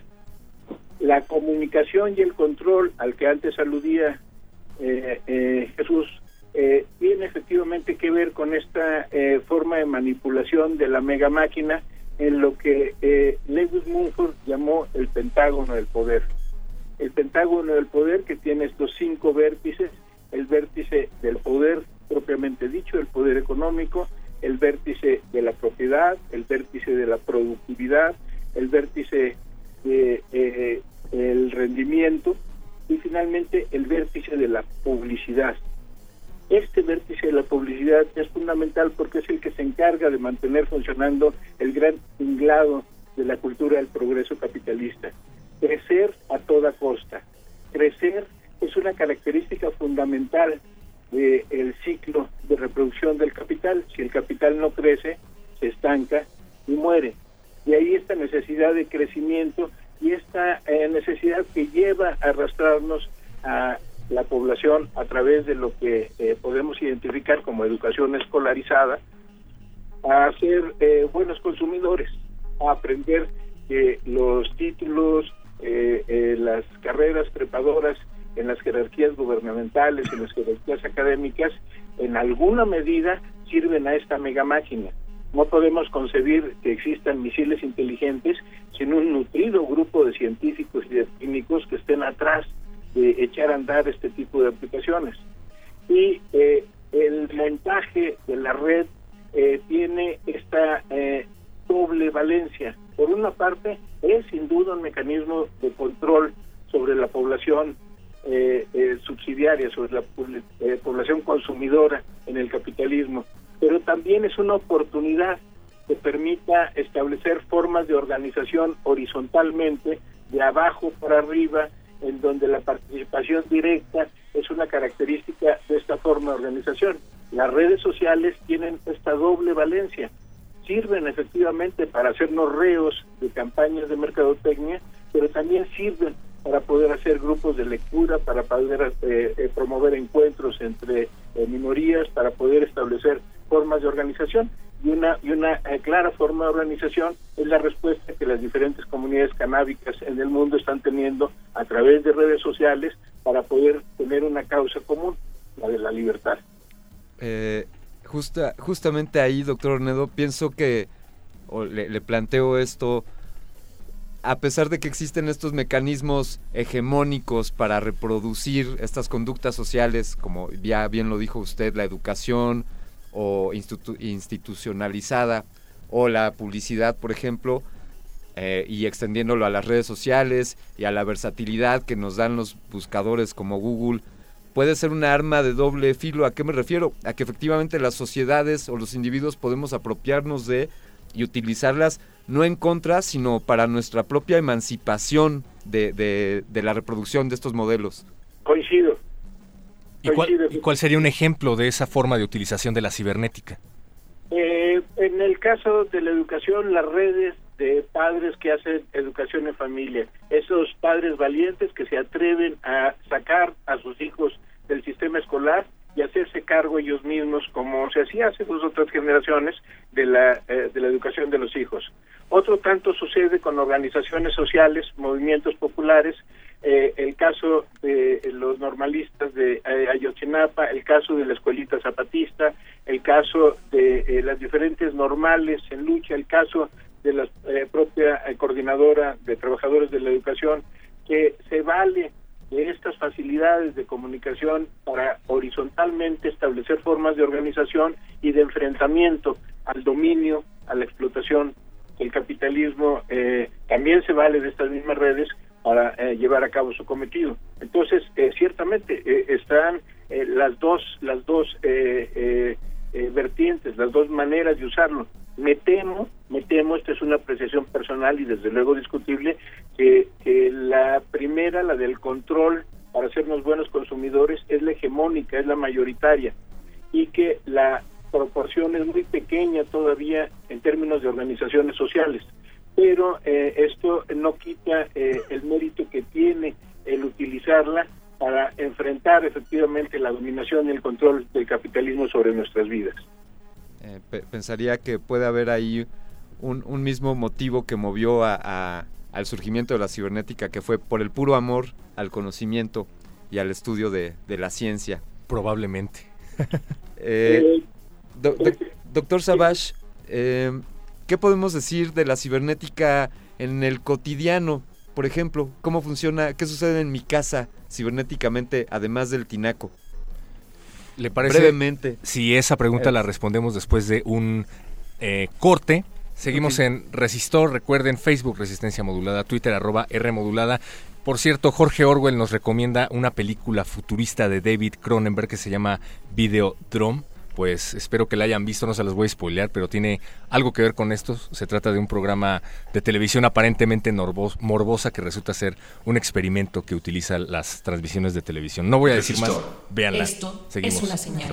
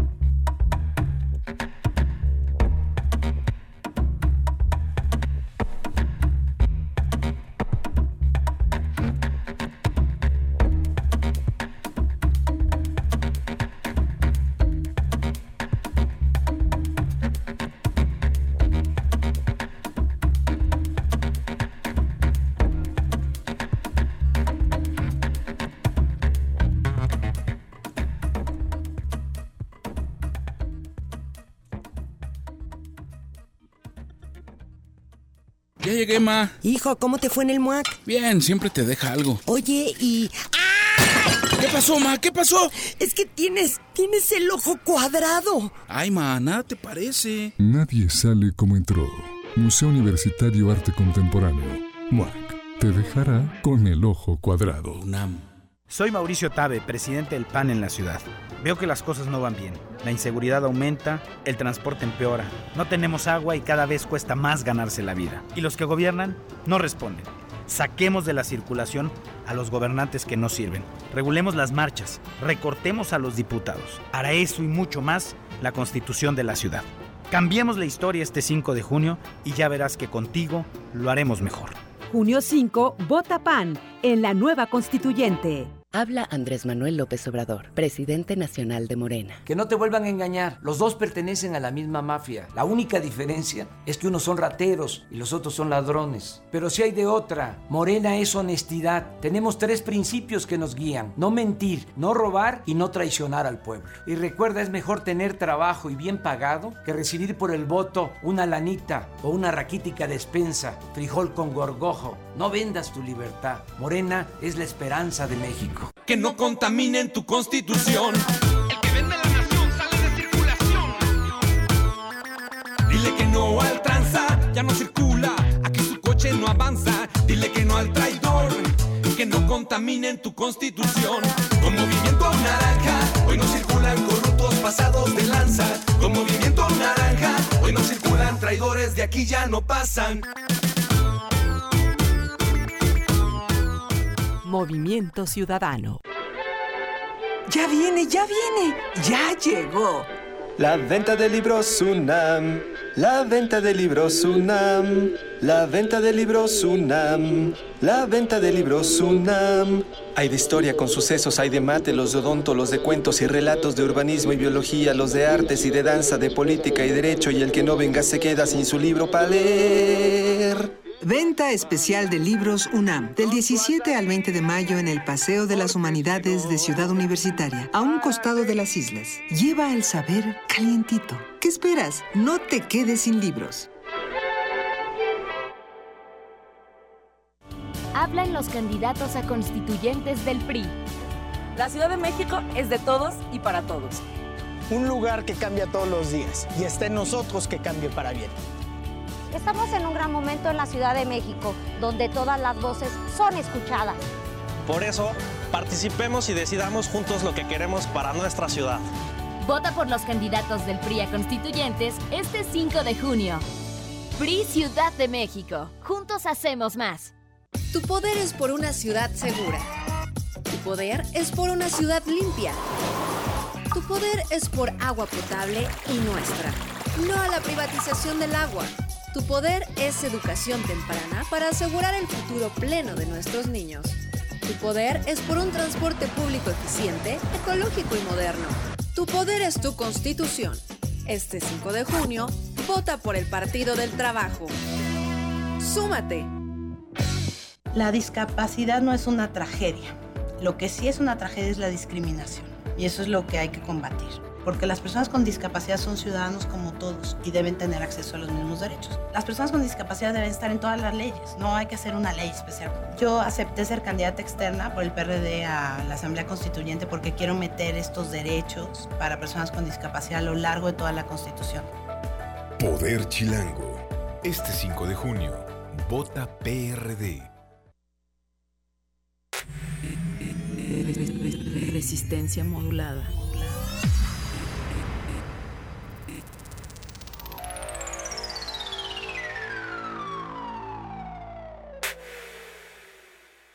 Resistor. Esto es una señal.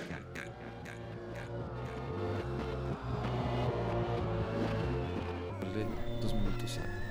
Por favor, eh, amigos, síganos sintonizando aquí en el 96.1 de frecuencia modulada. Más de dos minutos. Más de, más de dos minutos, el tiempo que sea necesario para poderle pedir al doctor Ornedo.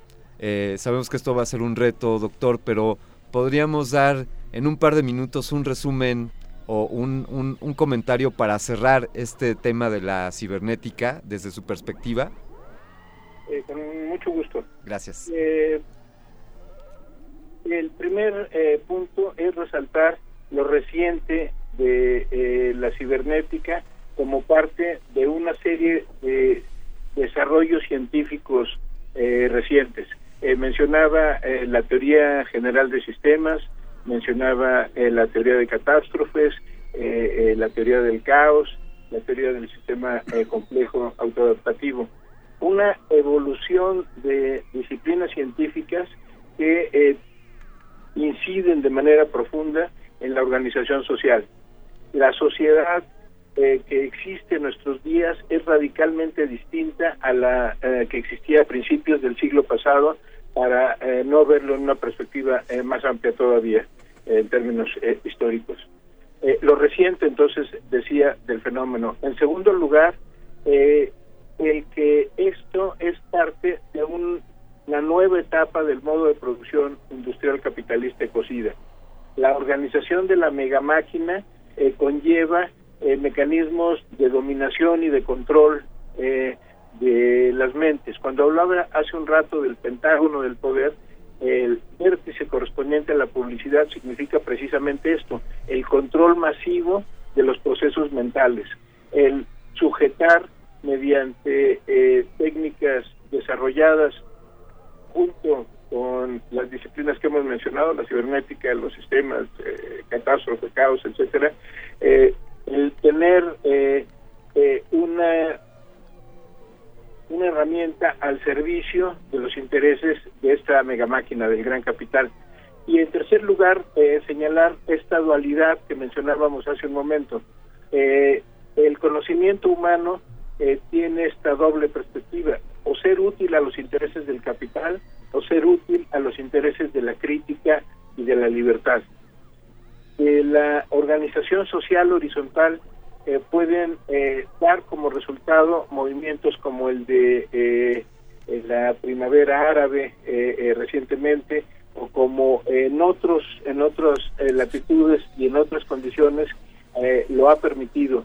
La organización horizontal de grupos sociales de interés de minorías específicas que a través de eh, las redes de las redes sociales específicamente logran establecer formas de organización y de enfrentar de esta manera los intereses de dominación y control del gran capital ahí está Qué, qué, buena, qué buenos ejemplos nos ha puesto, doctor Ornedo. Queremos darle las gracias por habernos tomado esta llamada, haber, haber estado con nosotros en este enlace hasta Cuernavaca. Y por favor, considere, considere Resistor su casa y, agradeceremos que atienda en otra oportunidad a, futuras charlas. Con mucho gusto. Y muchísimas gracias a ustedes por la invitación. Muchas gracias, doctor. Eh, bien, ahí está. Eh, ahí tuvimos la presencia del doctor Braulio Ornedo. Él es, por cierto, rector de la Universidad Virtual Alfonsina. Es, un sitio que les invito a conocer. Él también tiene un sitio, bueno, la Universidad Virtual está www.univirtual.mx y él tiene un sitio, braulio-ornedo.com. Eh, yo voy a estudiar en esa universidad. Bien, a mí, yo también estoy viendo cómo, cómo inscribirme.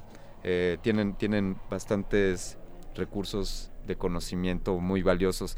Eh, doctor Savage, ¿cómo podemos cerrar y cómo podríamos redondear el entendimiento de la cibernética para pues para nuestros radioescuchas. Bueno, antes del corte de los comerciales me hiciste una pregunta de cómo diario tú usabas la cibernética. Bueno, cuando te estás despertando en la mañana o, está oscuro tu cuarto, tus pupilas están dilatadas porque tu cerebro necesita que captar más luz a través de los ojos. Entonces tus, pupilas se dilatan si está oscuro el cuarto para captar más luz. A medida que va amaneciendo, las pupilas se van cerrando para que no te lastime, no te lastime la, luz. Entonces ahí tienes un ejemplo de, cibernética. Simple y sencillamente es a través de controlar la entrada de la luz con tus ojos, estás controlando la, luz que entra a, a, tus ojos. ¿no? Entonces, la cibernética, en cierta forma, lo usamos todos los días. Y eso ha derivado muchísimos nombres. Tiene ciberespacio, cyborgs, o sea, mucha gente asocia la cibernética con los robots. Sí está relacionado con los robots, pero son una partecita pequeña de lo que realmente es un robot.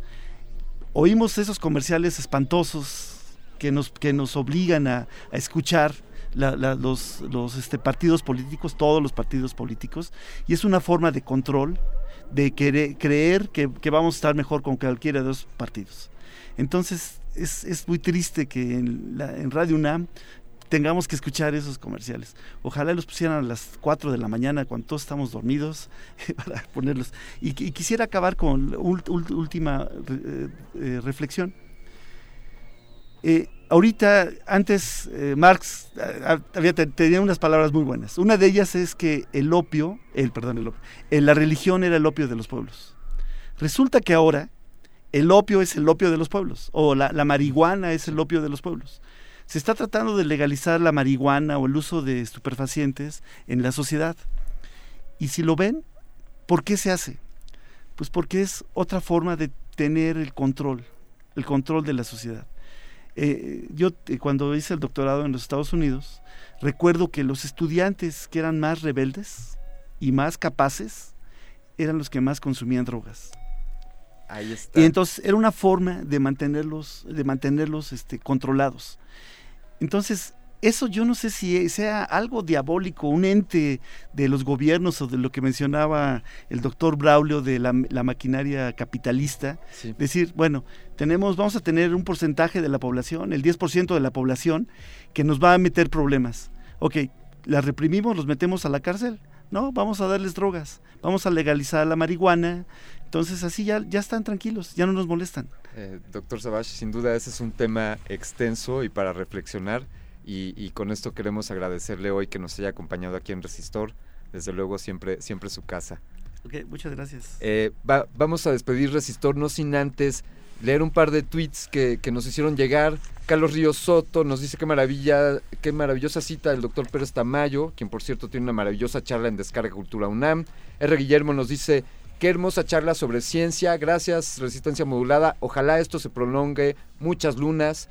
Eh, M. Ol nos dice, debemos concebir una totalidad compleja del pensamiento y desarrollo humano, evitemos la tendencia a reducir el concepto. Él también nos dice, si se trata de ser objetivos, pero nunca desaparece la subjetividad, perdón, sí se trata de ser objetivos, pero nunca desaparece la subjetividad del sentido y emoción humanos, ni debemos. Esto lo dijo Cabernets.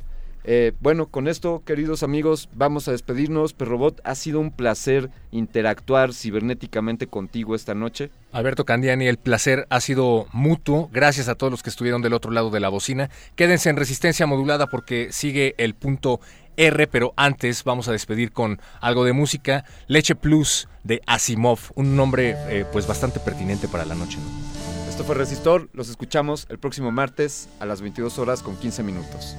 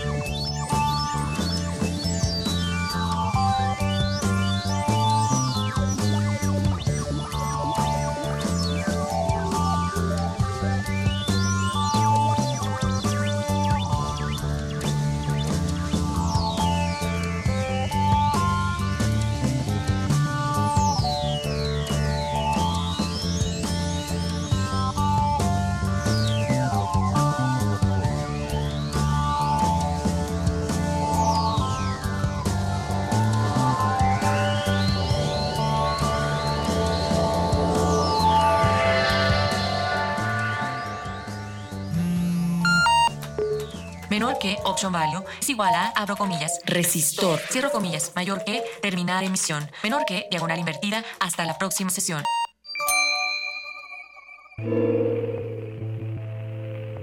Seguramente has pensado, ¿cómo es que esto tiene que ver con esto? Glaciares, puentes musicales en la profundidad. Jueves 23 horas, por resistencia modulada.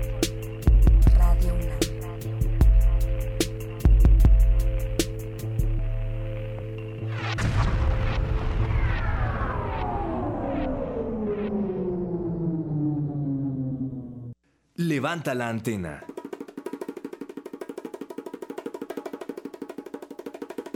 Acomoda el módem. Toma asiento. Resiste.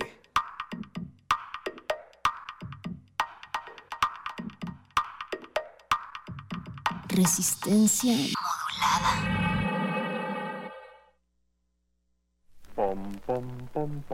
pom, pom. Orange Crush refrescante, Orange Crush popular, Orange Crush siempre más sabroso, Orange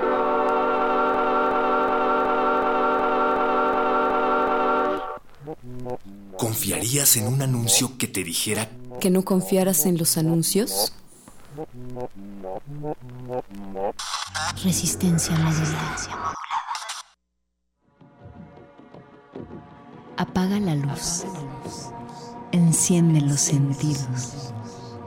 Disfruta las esencias que exudan de tu radio. Hablemos de sexo. Toquemos el punto R.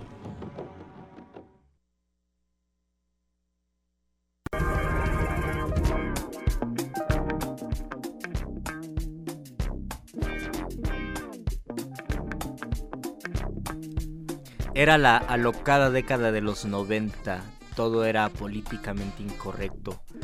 Eh, había unas argollas en mi casa y yo con mi primo nos gustó la idea de usar esas argollas como si fueran aretes. Pensamos que podíamos ser chavos banda o podíamos ser eh, piratas. Usábamos los aretes, nos sentíamos bien usando esos aretes. El, el papá de mi, de mi primo regañó lo regañó muchísimo al ver que su hijo tenía tenía aretes en la en los lóbulos de la oreja y le dijo que eso era para maricones, que él era hombre y que debería comportarse como un hombre y no como un joto. Nunca he sido buena para los deportes, de hecho tengo fobia a los juegos con balones, pero cuando decidí utilizar la bicicleta como medio de transporte me sentí un poco más cerca de lo que es volar. Cuando voy en bicicleta me dicen de todo, mamacita, machorra y quítate babosa. He tenido que aprender a lidiar con el hecho de que hace algunos años aún no era muy común ver a una mujer andar en bici por la ciudad. No creo que la bicicleta sea un artículo masculino o femenino, solo creo que es un puente hacia la libertad. Niño azul, niña rosa, ¿qué juegos en tu infancia iban en contra de tu género y cuáles eran tus acciones en infancia que correspondían a tu género? Hoy es 17 de mayo, Día Internacional contra la Homofobia, la Transfobia y la Bifobia. Y vamos a hablar sobre género. Quédense en punto R. Vamos a escuchar a nuestro juego previo. El punto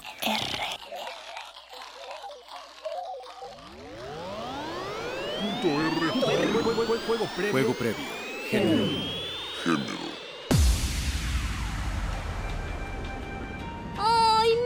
mi amor! Hay que llevar uno de estos cepillos de dientes para la casa.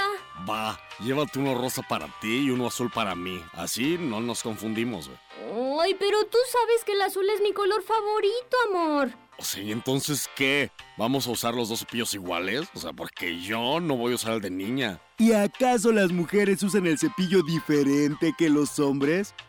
O sea, güey, ¿tú quién eres, güey?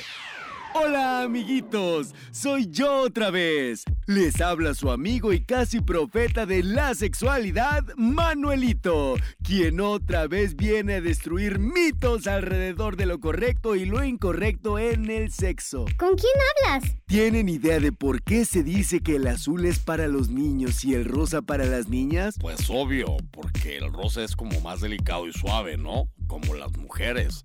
Pues, de hecho a mí me parece más suave el color azul.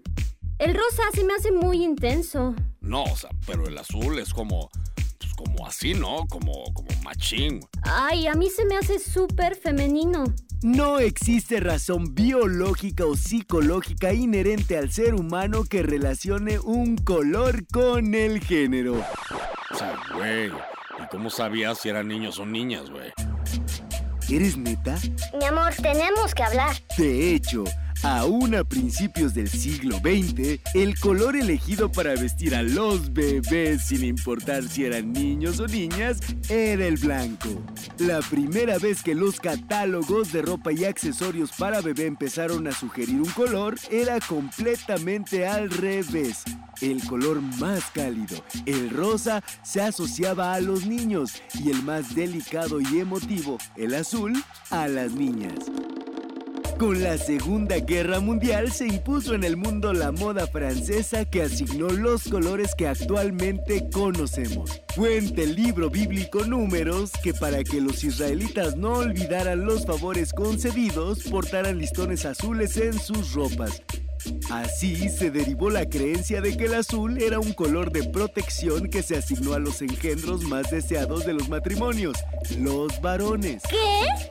¡Eso es machismo! En cambio, el rosa se asocia con Venus y las flores, las cuales también han sido relacionadas mediante medidas publicitarias con las mujeres. Igual que con el jabón Rosa Venus. O sea, güey, pues sí, güey. Pero si hay algo así como que los niños prefieren el azul, ¿no? O sea, yo me acuerdo que el rosa no me gustaba nada. Antes, güey. O sea, antes, güey. Pues según una investigación de la Universidad de Newcastle, esta elección de color la hacen los niños solo a partir de los dos años, no antes. Y a partir de los dos años es cuando estos ya han aprendido todas las ideas del género. Por supuesto, de sus mayores. ¡Ay, gracias, Manuelito! Ven, amor. Vamos a comprarte una camisa rosa, que el color te queda muy bien. O sea, güey, gracias, güey, pero a mí no me gusta el rosa. Salvo en las camisetas polo, esas pegaditas, no, hombre, que hasta Luis Miguel usa, se le ven, uff, mi rey. O sea, güey, ¿cómo le vas a ¡Ay, qué bonito! Ahí va otra feliz pareja con menos mitos en la cabeza y más que descubrir. Recuerda, no te dejes influenciar por lo que dicen que debería gustarte según tu género. Elige simplemente lo que te gusta. Se despide de ustedes su amigo Manuelito. ¡Adiós!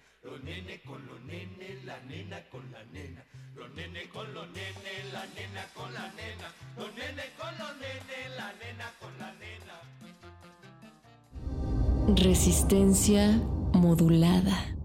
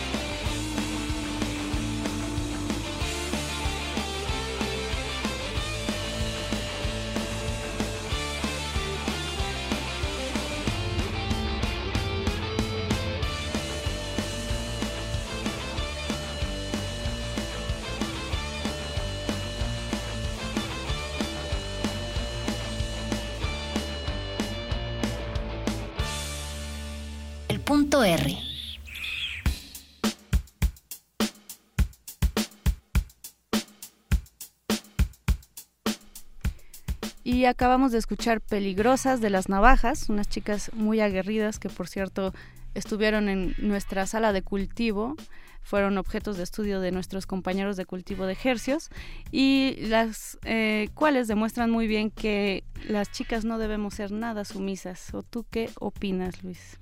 ¿Tú qué opinas también, Resistencia? No, de- no, debemos ser, no debemos ser sumisas las chicas, no debemos ser sumisos los chicos, debemos tener conciencia de qué hacemos aquí y qué es lo que queremos y cómo nos educaron. Hoy en nuestro punto R estamos hablando de género, eh, niño azul, niña rosa. ¿Por qué nos han educado de esa forma? Agradecemos mucho en la producción a Betoques y en la operación a eh, Andrés, eh, Andrés Ramírez. Muchas gracias Andrés por acompañarnos. ¿Ustedes qué opinan? Y estábamos comentando, Luis, que es una cuestión de educación el género. Eh, no nacemos con un ADN rosa las niñas y los niños con un ADN azul hay mucha, eh, muchas cuestiones de educación no solamente formal, es decir, no solamente en la escuela, sino desde casa. Desde que nos... eh, eh, desde que somos las princesas de papá o en el, el caso de los niños, desde que la mamá les dice no hagas eso, no laves los trastes, no Desde limpies. que tenemos que ser los chicos rudos cuando juegas con los primos. Exactamente. ¿Usted- ¿Ustedes qué piensan? ¿Qué acciones tomaban, qué acciones ejercían de niños que iban eh, en contra del género establecido? ¿A ustedes, hombres, les gustaba jugar con muñecas? ¿Qué decían sus padres acerca de ello? ¿O a ustedes, niñas, les gustaba eh, jugar fútbol? ¿Qué decían sus padres de ello? Tenemos Twitter, arroba R modulada, Facebook, Resistencia Modulada. Queremos saber cómo vivieron esto y cómo, cómo lo enfrentaron tanto en la escuela como en la infancia, eh, como, en, como en la primaria. eh, en la primaria como en la casa, porque sucede que cuando entramos a la primaria, pues a los niños no nos, no nos dejan tener el cabello largo, por ejemplo. No se diga que si un niño quiere tener aretes, pues jamás podría tener aretes, por ejemplo. No podría, no podría hacer diferentes tipos de acciones propias de las propias no propias, sino esta- estandarizadas como en el círculo de las niñas. Cuando pasan a la secundaria, pues el síntoma se repite o se vuelve más grande cuando entramos a los talleres. Por ejemplo, en el taller de cocina y en el taller de corte y confección, pues están las niñas y en el caso de la sec- secundaria yo, donde yo iba estaba prohibido que los niños escogiéramos ingresar al taller de, de cocina o de corte y confección. Estás eh, mencionando dos cosas importantes, Luis, que me parece que hay que recalcar. La primera es esta cuestión del físico, cómo tenemos que vernos, cómo las niñas deben tener el cabello largo, como bien mencionas, los niños eh, deben de, de tener el cabello corto, no usar aretes, eh, tener una apariencia ruda, entre comillas. Y eh, físicamente las niñas deben eh, usar... Ahora creo que ha ido cambiando, eso sí, creo que Ha ido cambiando poco, pero sí. Sí, ya no es tan marcado que las niñas tengan que usar eh, únicamente vestido. Digo, ahora eh, la ropa es bastante unisex.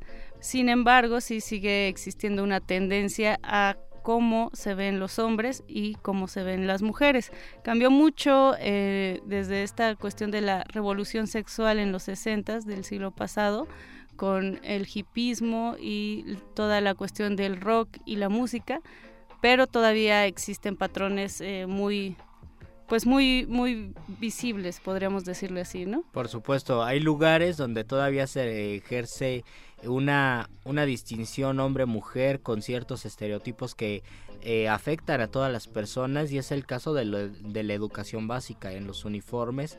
No, la- las niñas no tienen otra opción más que usar falda y los niños no tienen otra opción que usar pantalones.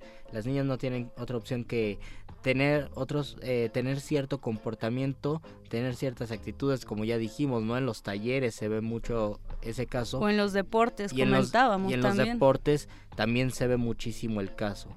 Eh, tenemos la idea, por ejemplo, en la clase de educación física, donde los, todos los hombres van a jugar fútbol a las canchas y las niñas van a hacer otro tipo de actividades. Esto, que suena muy sencillo, suena simplemente como la realidad que nos tocó vivir, habla mucho de nosotros, habla mucho de cómo nos vemos, habla mucho sobre qué es lo que estamos pensando al pensar en el género, al construir la idea del género y qué consecuencias trae esta, estas construcciones, por ejemplo, la idea de la debilidad, ¿no? Eres niña, eres débil, eres hombre, eres fuerte. Exacto.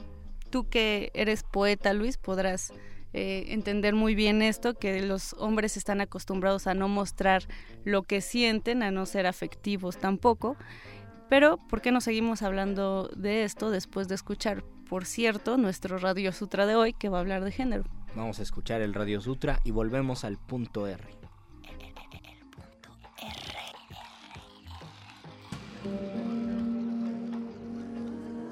Este niño es un encanto parecido al fino viento. Si dormido lo amamanto, que me bebe yo no siento. Es más travieso que el río y más suave que la loma. Es mejor el hijo mío que este mundo al que se asoma. Es más rico, más mi niño que la tierra y que los cielos. En mi pecho tiene armiño y en mi canto terciopelos. Y es su cuerpo tan pequeño como el grano de mi trigo, menos pesa que su sueño. No se ve y está conmigo. Yo no quiero que a mi niña golondrina me la vuelvan. Se hunde volando en el cielo y no basta hasta mi estera. En el alero hace el nido y mis manos no la peinan. Yo no quiero que a mi niña golondrina me la vuelvan. Yo no quiero que a mi niña la vayan a hacer princesa con zapatitos de oro. ¿Cómo juega en las praderas? Y cuando llegue la noche a mi lado no se acuesta. Yo no quiero que a mi niña la vayan a hacer princesa, y menos quiero que un día me la vayan a hacer reina. La subirán al trono a donde mis pies no llegan. Cuando viniese la noche, yo no podría mecerla. Yo no quiero que a mi niña me la vayan a hacer reina. Poemas de Gabriela Mistral.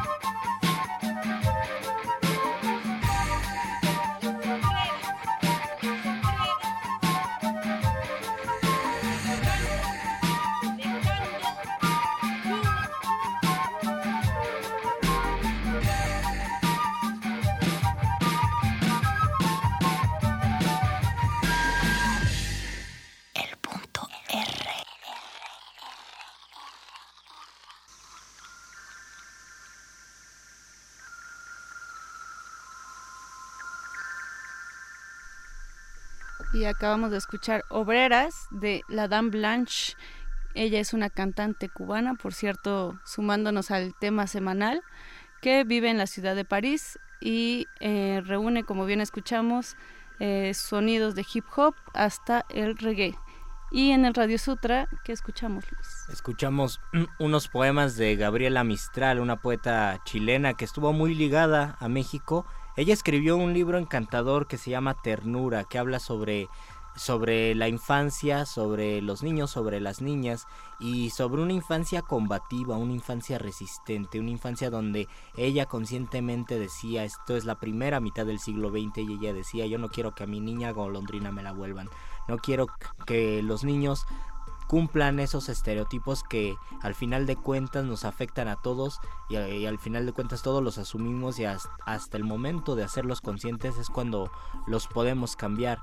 Nosotros no nacimos con un género, el género es algo que se algo que se transmite, es algo que aprendemos. Recordemos que el género es el conjunto de características sociales, culturales, políticas, psicológicas, eh, jurídicas, económicas, que son asignadas a las personas en forma diferenciada de acuerdo al sexo. El género está estrechamente vinculado tanto al factor cultural como al social. Esto que a nosotros se nos hace tan normal, incluso que nosotros pensamos que es natural, en realidad son una serie de construcciones que pues vivimos constantemente. Exactamente, Luis, creo que es importante recalcar esto porque detrás del género a veces se encubren muchas cuestiones de, eh, tal vez desigualdad, de violencia, que se van naturalizando con el tiempo y es justo a lo que queremos llegar. Pero antes de eso estábamos eh, mencionando el papel de mujeres y hombres en las sociedades, en distintas sociedades y en nuestra sociedad. Por ejemplo, ¿qué eh, oficio o qué trabajo no has visto que realice una, o sea, que sea propio de un hombre o que sea propio entre comillas, porque ya dijimos que no son los oficios no son propios, pero lo hemos eh, casi institucionalizado de esa forma. Por ejemplo, comentabas una mujer eh, taquera, ¿no? Que estuviera Sí, haciendo tacos al pastor. Ustedes, Resistencia, ¿han visto una mujer que despache en los tacos al pastor en el trompo que corte? Yo por más que me esfuerzo a pensar qué mujer ha hecho ese trabajo, parece que es un trabajo asignado a los hombres. ¿Por qué es un trabajo asignado a los hombres? Y eso, pues, ¿de qué nos habla? Es un trabajo rudo, otra vez con la idea del el trabajo, el trabajo ligero es para las mujeres, el trabajo rudo es para los hombres. ¿Ustedes qué opinan? Tenemos Facebook, Resistencia Modulada, Twitter, arroba R Modulada. Nos dicen acá en, en Facebook, Lunar, me molestaba el casquete corto en la primaria. Ahora hay otros cortes similares mejores. Y a mí me molestaba en la secundaria no poder usar el cabello largo. Hay muchísimos trabajos donde si eres hombre no puedes tener el cabello largo. Si eres mujer no hay problema, pero si eres hombre el cabello largo está prohibido. Así es, Luis. También, bueno, algo que ya se ve más frecuente es las mujeres taxistas, pero antes era eh, muy extraño verlo, ¿no? Cada vez hay mujeres taxistas y tú eres una de ellas y nos estás escuchando por el 96.1 de FM, comunícate y dinos qué eh, experiencias ha- has tenido en este oficio ruletero que es eh, ser taxista. ¿Y qué otros oficios parece que ya hay una, una línea que ha sido finalmente transgredida y esto también ha ayudado a conocernos más y a replantear qué es el género y cómo afecta, cómo el género está ligado, cómo la construcción que nosotros tenemos de género está ligado a una serie de situaciones y de problemáticas que convivimos, que vivimos todo el tiempo, todos los que convivimos, por ejemplo en México, el, la cuestión del acoso tan fuerte, porque el hombre envalentonado, eh, cierto hombre envalentonado piensa que tiene el derecho de transgredir y de violentar verbalmente a una persona desconocida, ¿no? Exacto, como eh, se dio el caso hace unos días, pero no solamente hace unos días, lo que pasó últimamente nada más ha visibilizado esta cultura que tenemos de, eh, pues justo de que los hombres tienen que ser eh, fuertes, machos, violentos incluso, y las mujeres tienen que ser sumisas. Es una cuestión también de... em, pues de, romper esos paradigmas, de, no solo vi- visibilizar eh, lo que está sucediendo en nuestra sociedad, sino también de ir cambiando y transformando y si no estamos de acuerdo, decirlo. Por supuesto, tenemos que tenemos que pensar en pues palabras claves, en conceptos claves que podamos incorporar, que podamos hacer conscientes, desautomatizar ciertos comportamientos que nosotros vemos naturales, saber qué hay detrás de expresiones como no chilles, no seas nena, ya te pusiste bien nena, qué hay detrás de estas expresiones y cómo estas expresiones eh, se filtran en nuestro pensamiento, en nuestro comportamiento y como consecuencia pues traen muchísimos problemas. Decía Judith Butler que no solo el género está construido socialmente, también la sexualidad es fruto de mecanismos, la manera en que nosotros pensamos la sexualidad también es una construcción, es fruto de mecanismos discursivos y de poder. El género, según ella dice, es un marco normativo que obliga a actuaciones repetidas constantemente, de manera que termina produciendo la apariencia de ser algo natural, lo que decíamos en el en el juego previo, ¿no? Es muy natural que los hombres, los niños estén de azul y las niñas estén de rosa, pues no. Así pues, el género es constituido por las mismas actuaciones genéricas, actuamos según lo que se considera adecuado con lo femenino o lo masculino. Exacto, Luis, ¿qué pasa cuando de repente un niño le gusta jugar a la comidita o a una niña le gusta jugar al fútbol, ¿no? Es muy mal visto y comienzan un tipo de agresiones eh, o ahora llamadas bullying, ¿no? ¿O qué pasa cuando reprimes las emociones? En el momento de saludar a los hombres, los hombres se saludan de mano, las mujeres o hombres y mujeres se saludan de, de beso. Ah, no puedes, no puedes llegar con tu amigo, por lo menos yo en mi educación no puedo llegar con mi amigo y llorar y decir esto me pasó. O abrazarlo, Mi- O abrazarlo, ¿no? Y te quiero mucho.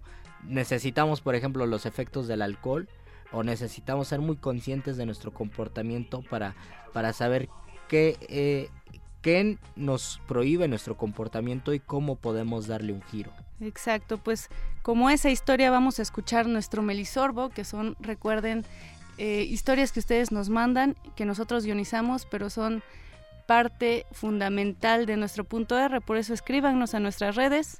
Mientras tanto, échale betoques, Melisorbo.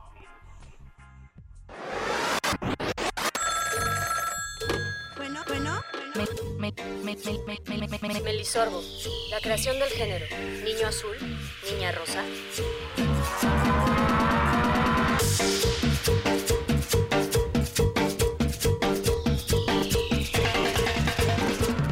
Pertenezco a esa minoría en el mundo que tiene un hermano mellizo. Parecería raro, pero cuando naces con ello te acostumbras. ¡Y va de nuevo, y yo siempre hemos sido los mejores amigos, pues qué otra, ¿no? Cumplimos los estándares de mellizos como buena clase media. De bebés, mismos zapatitos, mismas playeritas, mismos juguetes. De grandes, misma secundaria, mismos libros y mismos pasatiempos. A mí nunca se me hizo raro jugar a los carritos, a los empujones, a subirme a los árboles y comprar videojuegos. A él, pues nunca le sacó de onda hacer el Ken cuando jugábamos a las Barbies. hacer la comidita, peinar a las muñecas y todo eso a lo que juegan las niñas. Suena chido, ¿no? Pues la neta no fue tanto así. O sea, al principio de niños sí, ningún pedo. Éramos pequeños, éramos los únicos amigos. Pues éramos felices. Pero con el tiempo nuestros propios primos comenzaron a molestarnos. A Pablo más porque le encantaba jugar a la comidita. Si alguien sabía que iba a estudiar gastronomía, era yo. Pero ya te imaginas los comentarios. Pinche puto, eres maricón o qué, eso es para niñas. Pobrecito. Lloraba un buen. Yo para defenderlo me ponía al tiro con ellos. A mí me valía si me dijeran que era marimacha y cuanta cosa. La carrilla pasó de los primos a los compañeros de la primaria. Mis papás nunca nos dijeron que no hiciéramos esto o aquello, así que Pablo era un niño muy sensible y a mí se me daba lo parlanchina y habladora. me encantaba jugar canicas. Pues era la única cosa. Bueno, más bien era la única niña que les ganaba a todos en los tazos. Yo veía cómo las mamás de los otros niños veían a mi mamá, como, como si fuera de otro planeta. Como si estuviera haciendo algo malo con nosotros. Ahora en la universidad nos hemos salvado un poco, ¿no? Eh, no tanto. Sigue habiendo tarados y taradas con un cerebro de cacahuate que se quedaron en la primaria. Aún nos molestan. No tanto, pero ni Pablo ni yo somos los típicos robots que quieren imitar a personas de la televisión. Pobres de mis jefes. ¿Quién iba a pensar que hacer que sus hijos pensaran que niños y niñas son iguales iba a ser un problema para los demás? Más bien, ¿quién tiene el problema?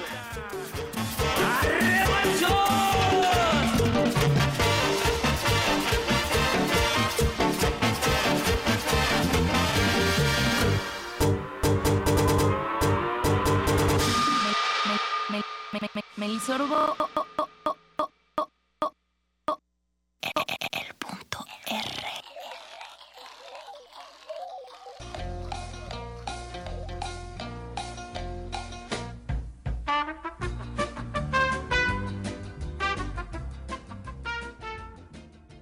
Todas sus historias, testimon- testimonios, confesiones, anécdotas, opiniones y comentarios son bien recibidos aquí.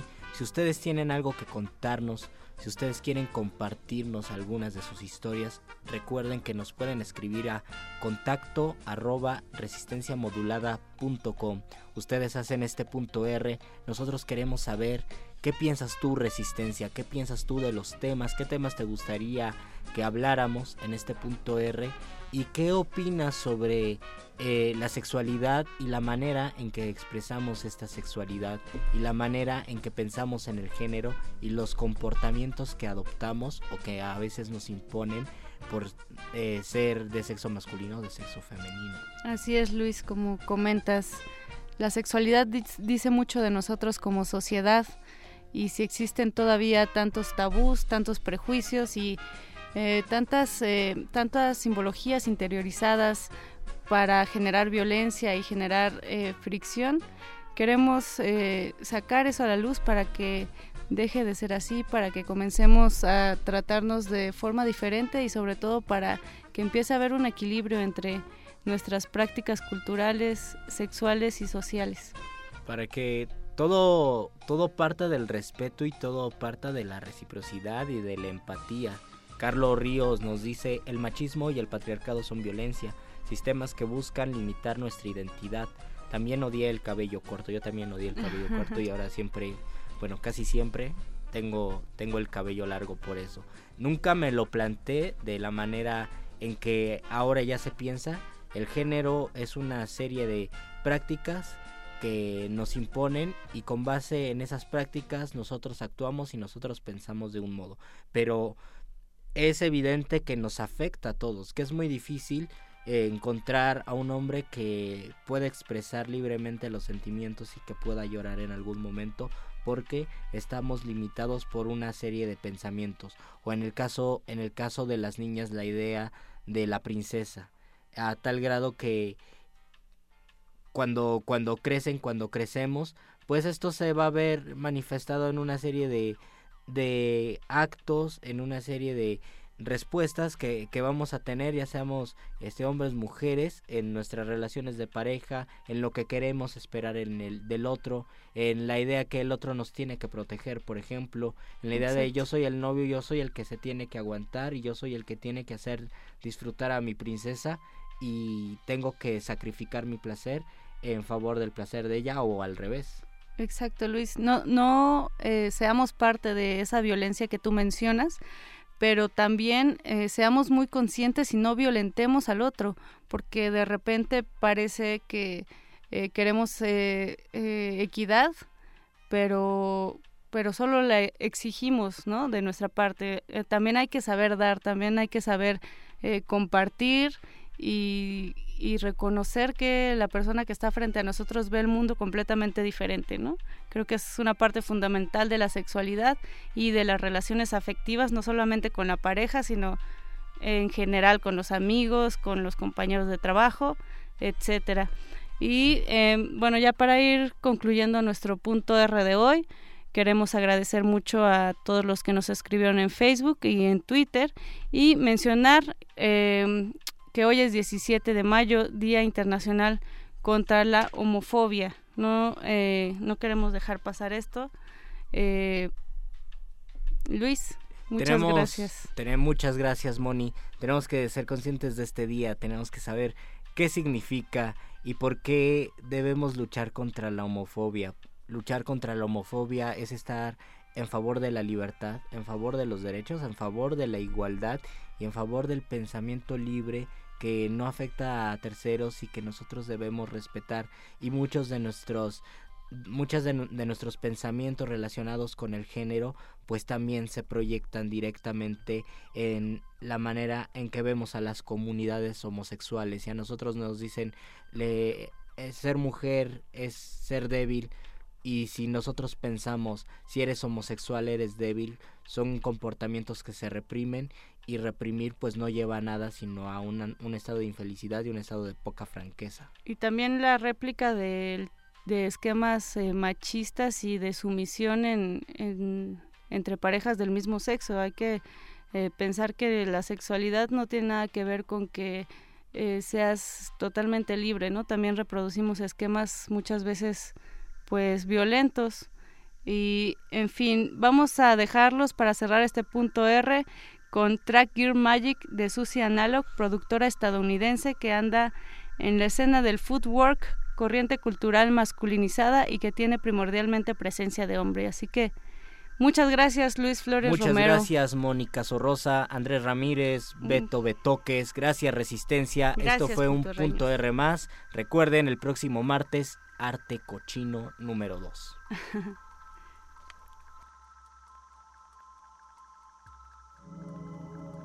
A veces es necesario parar, respirar, vestirse. Cuídate, nos escuchamos pronto.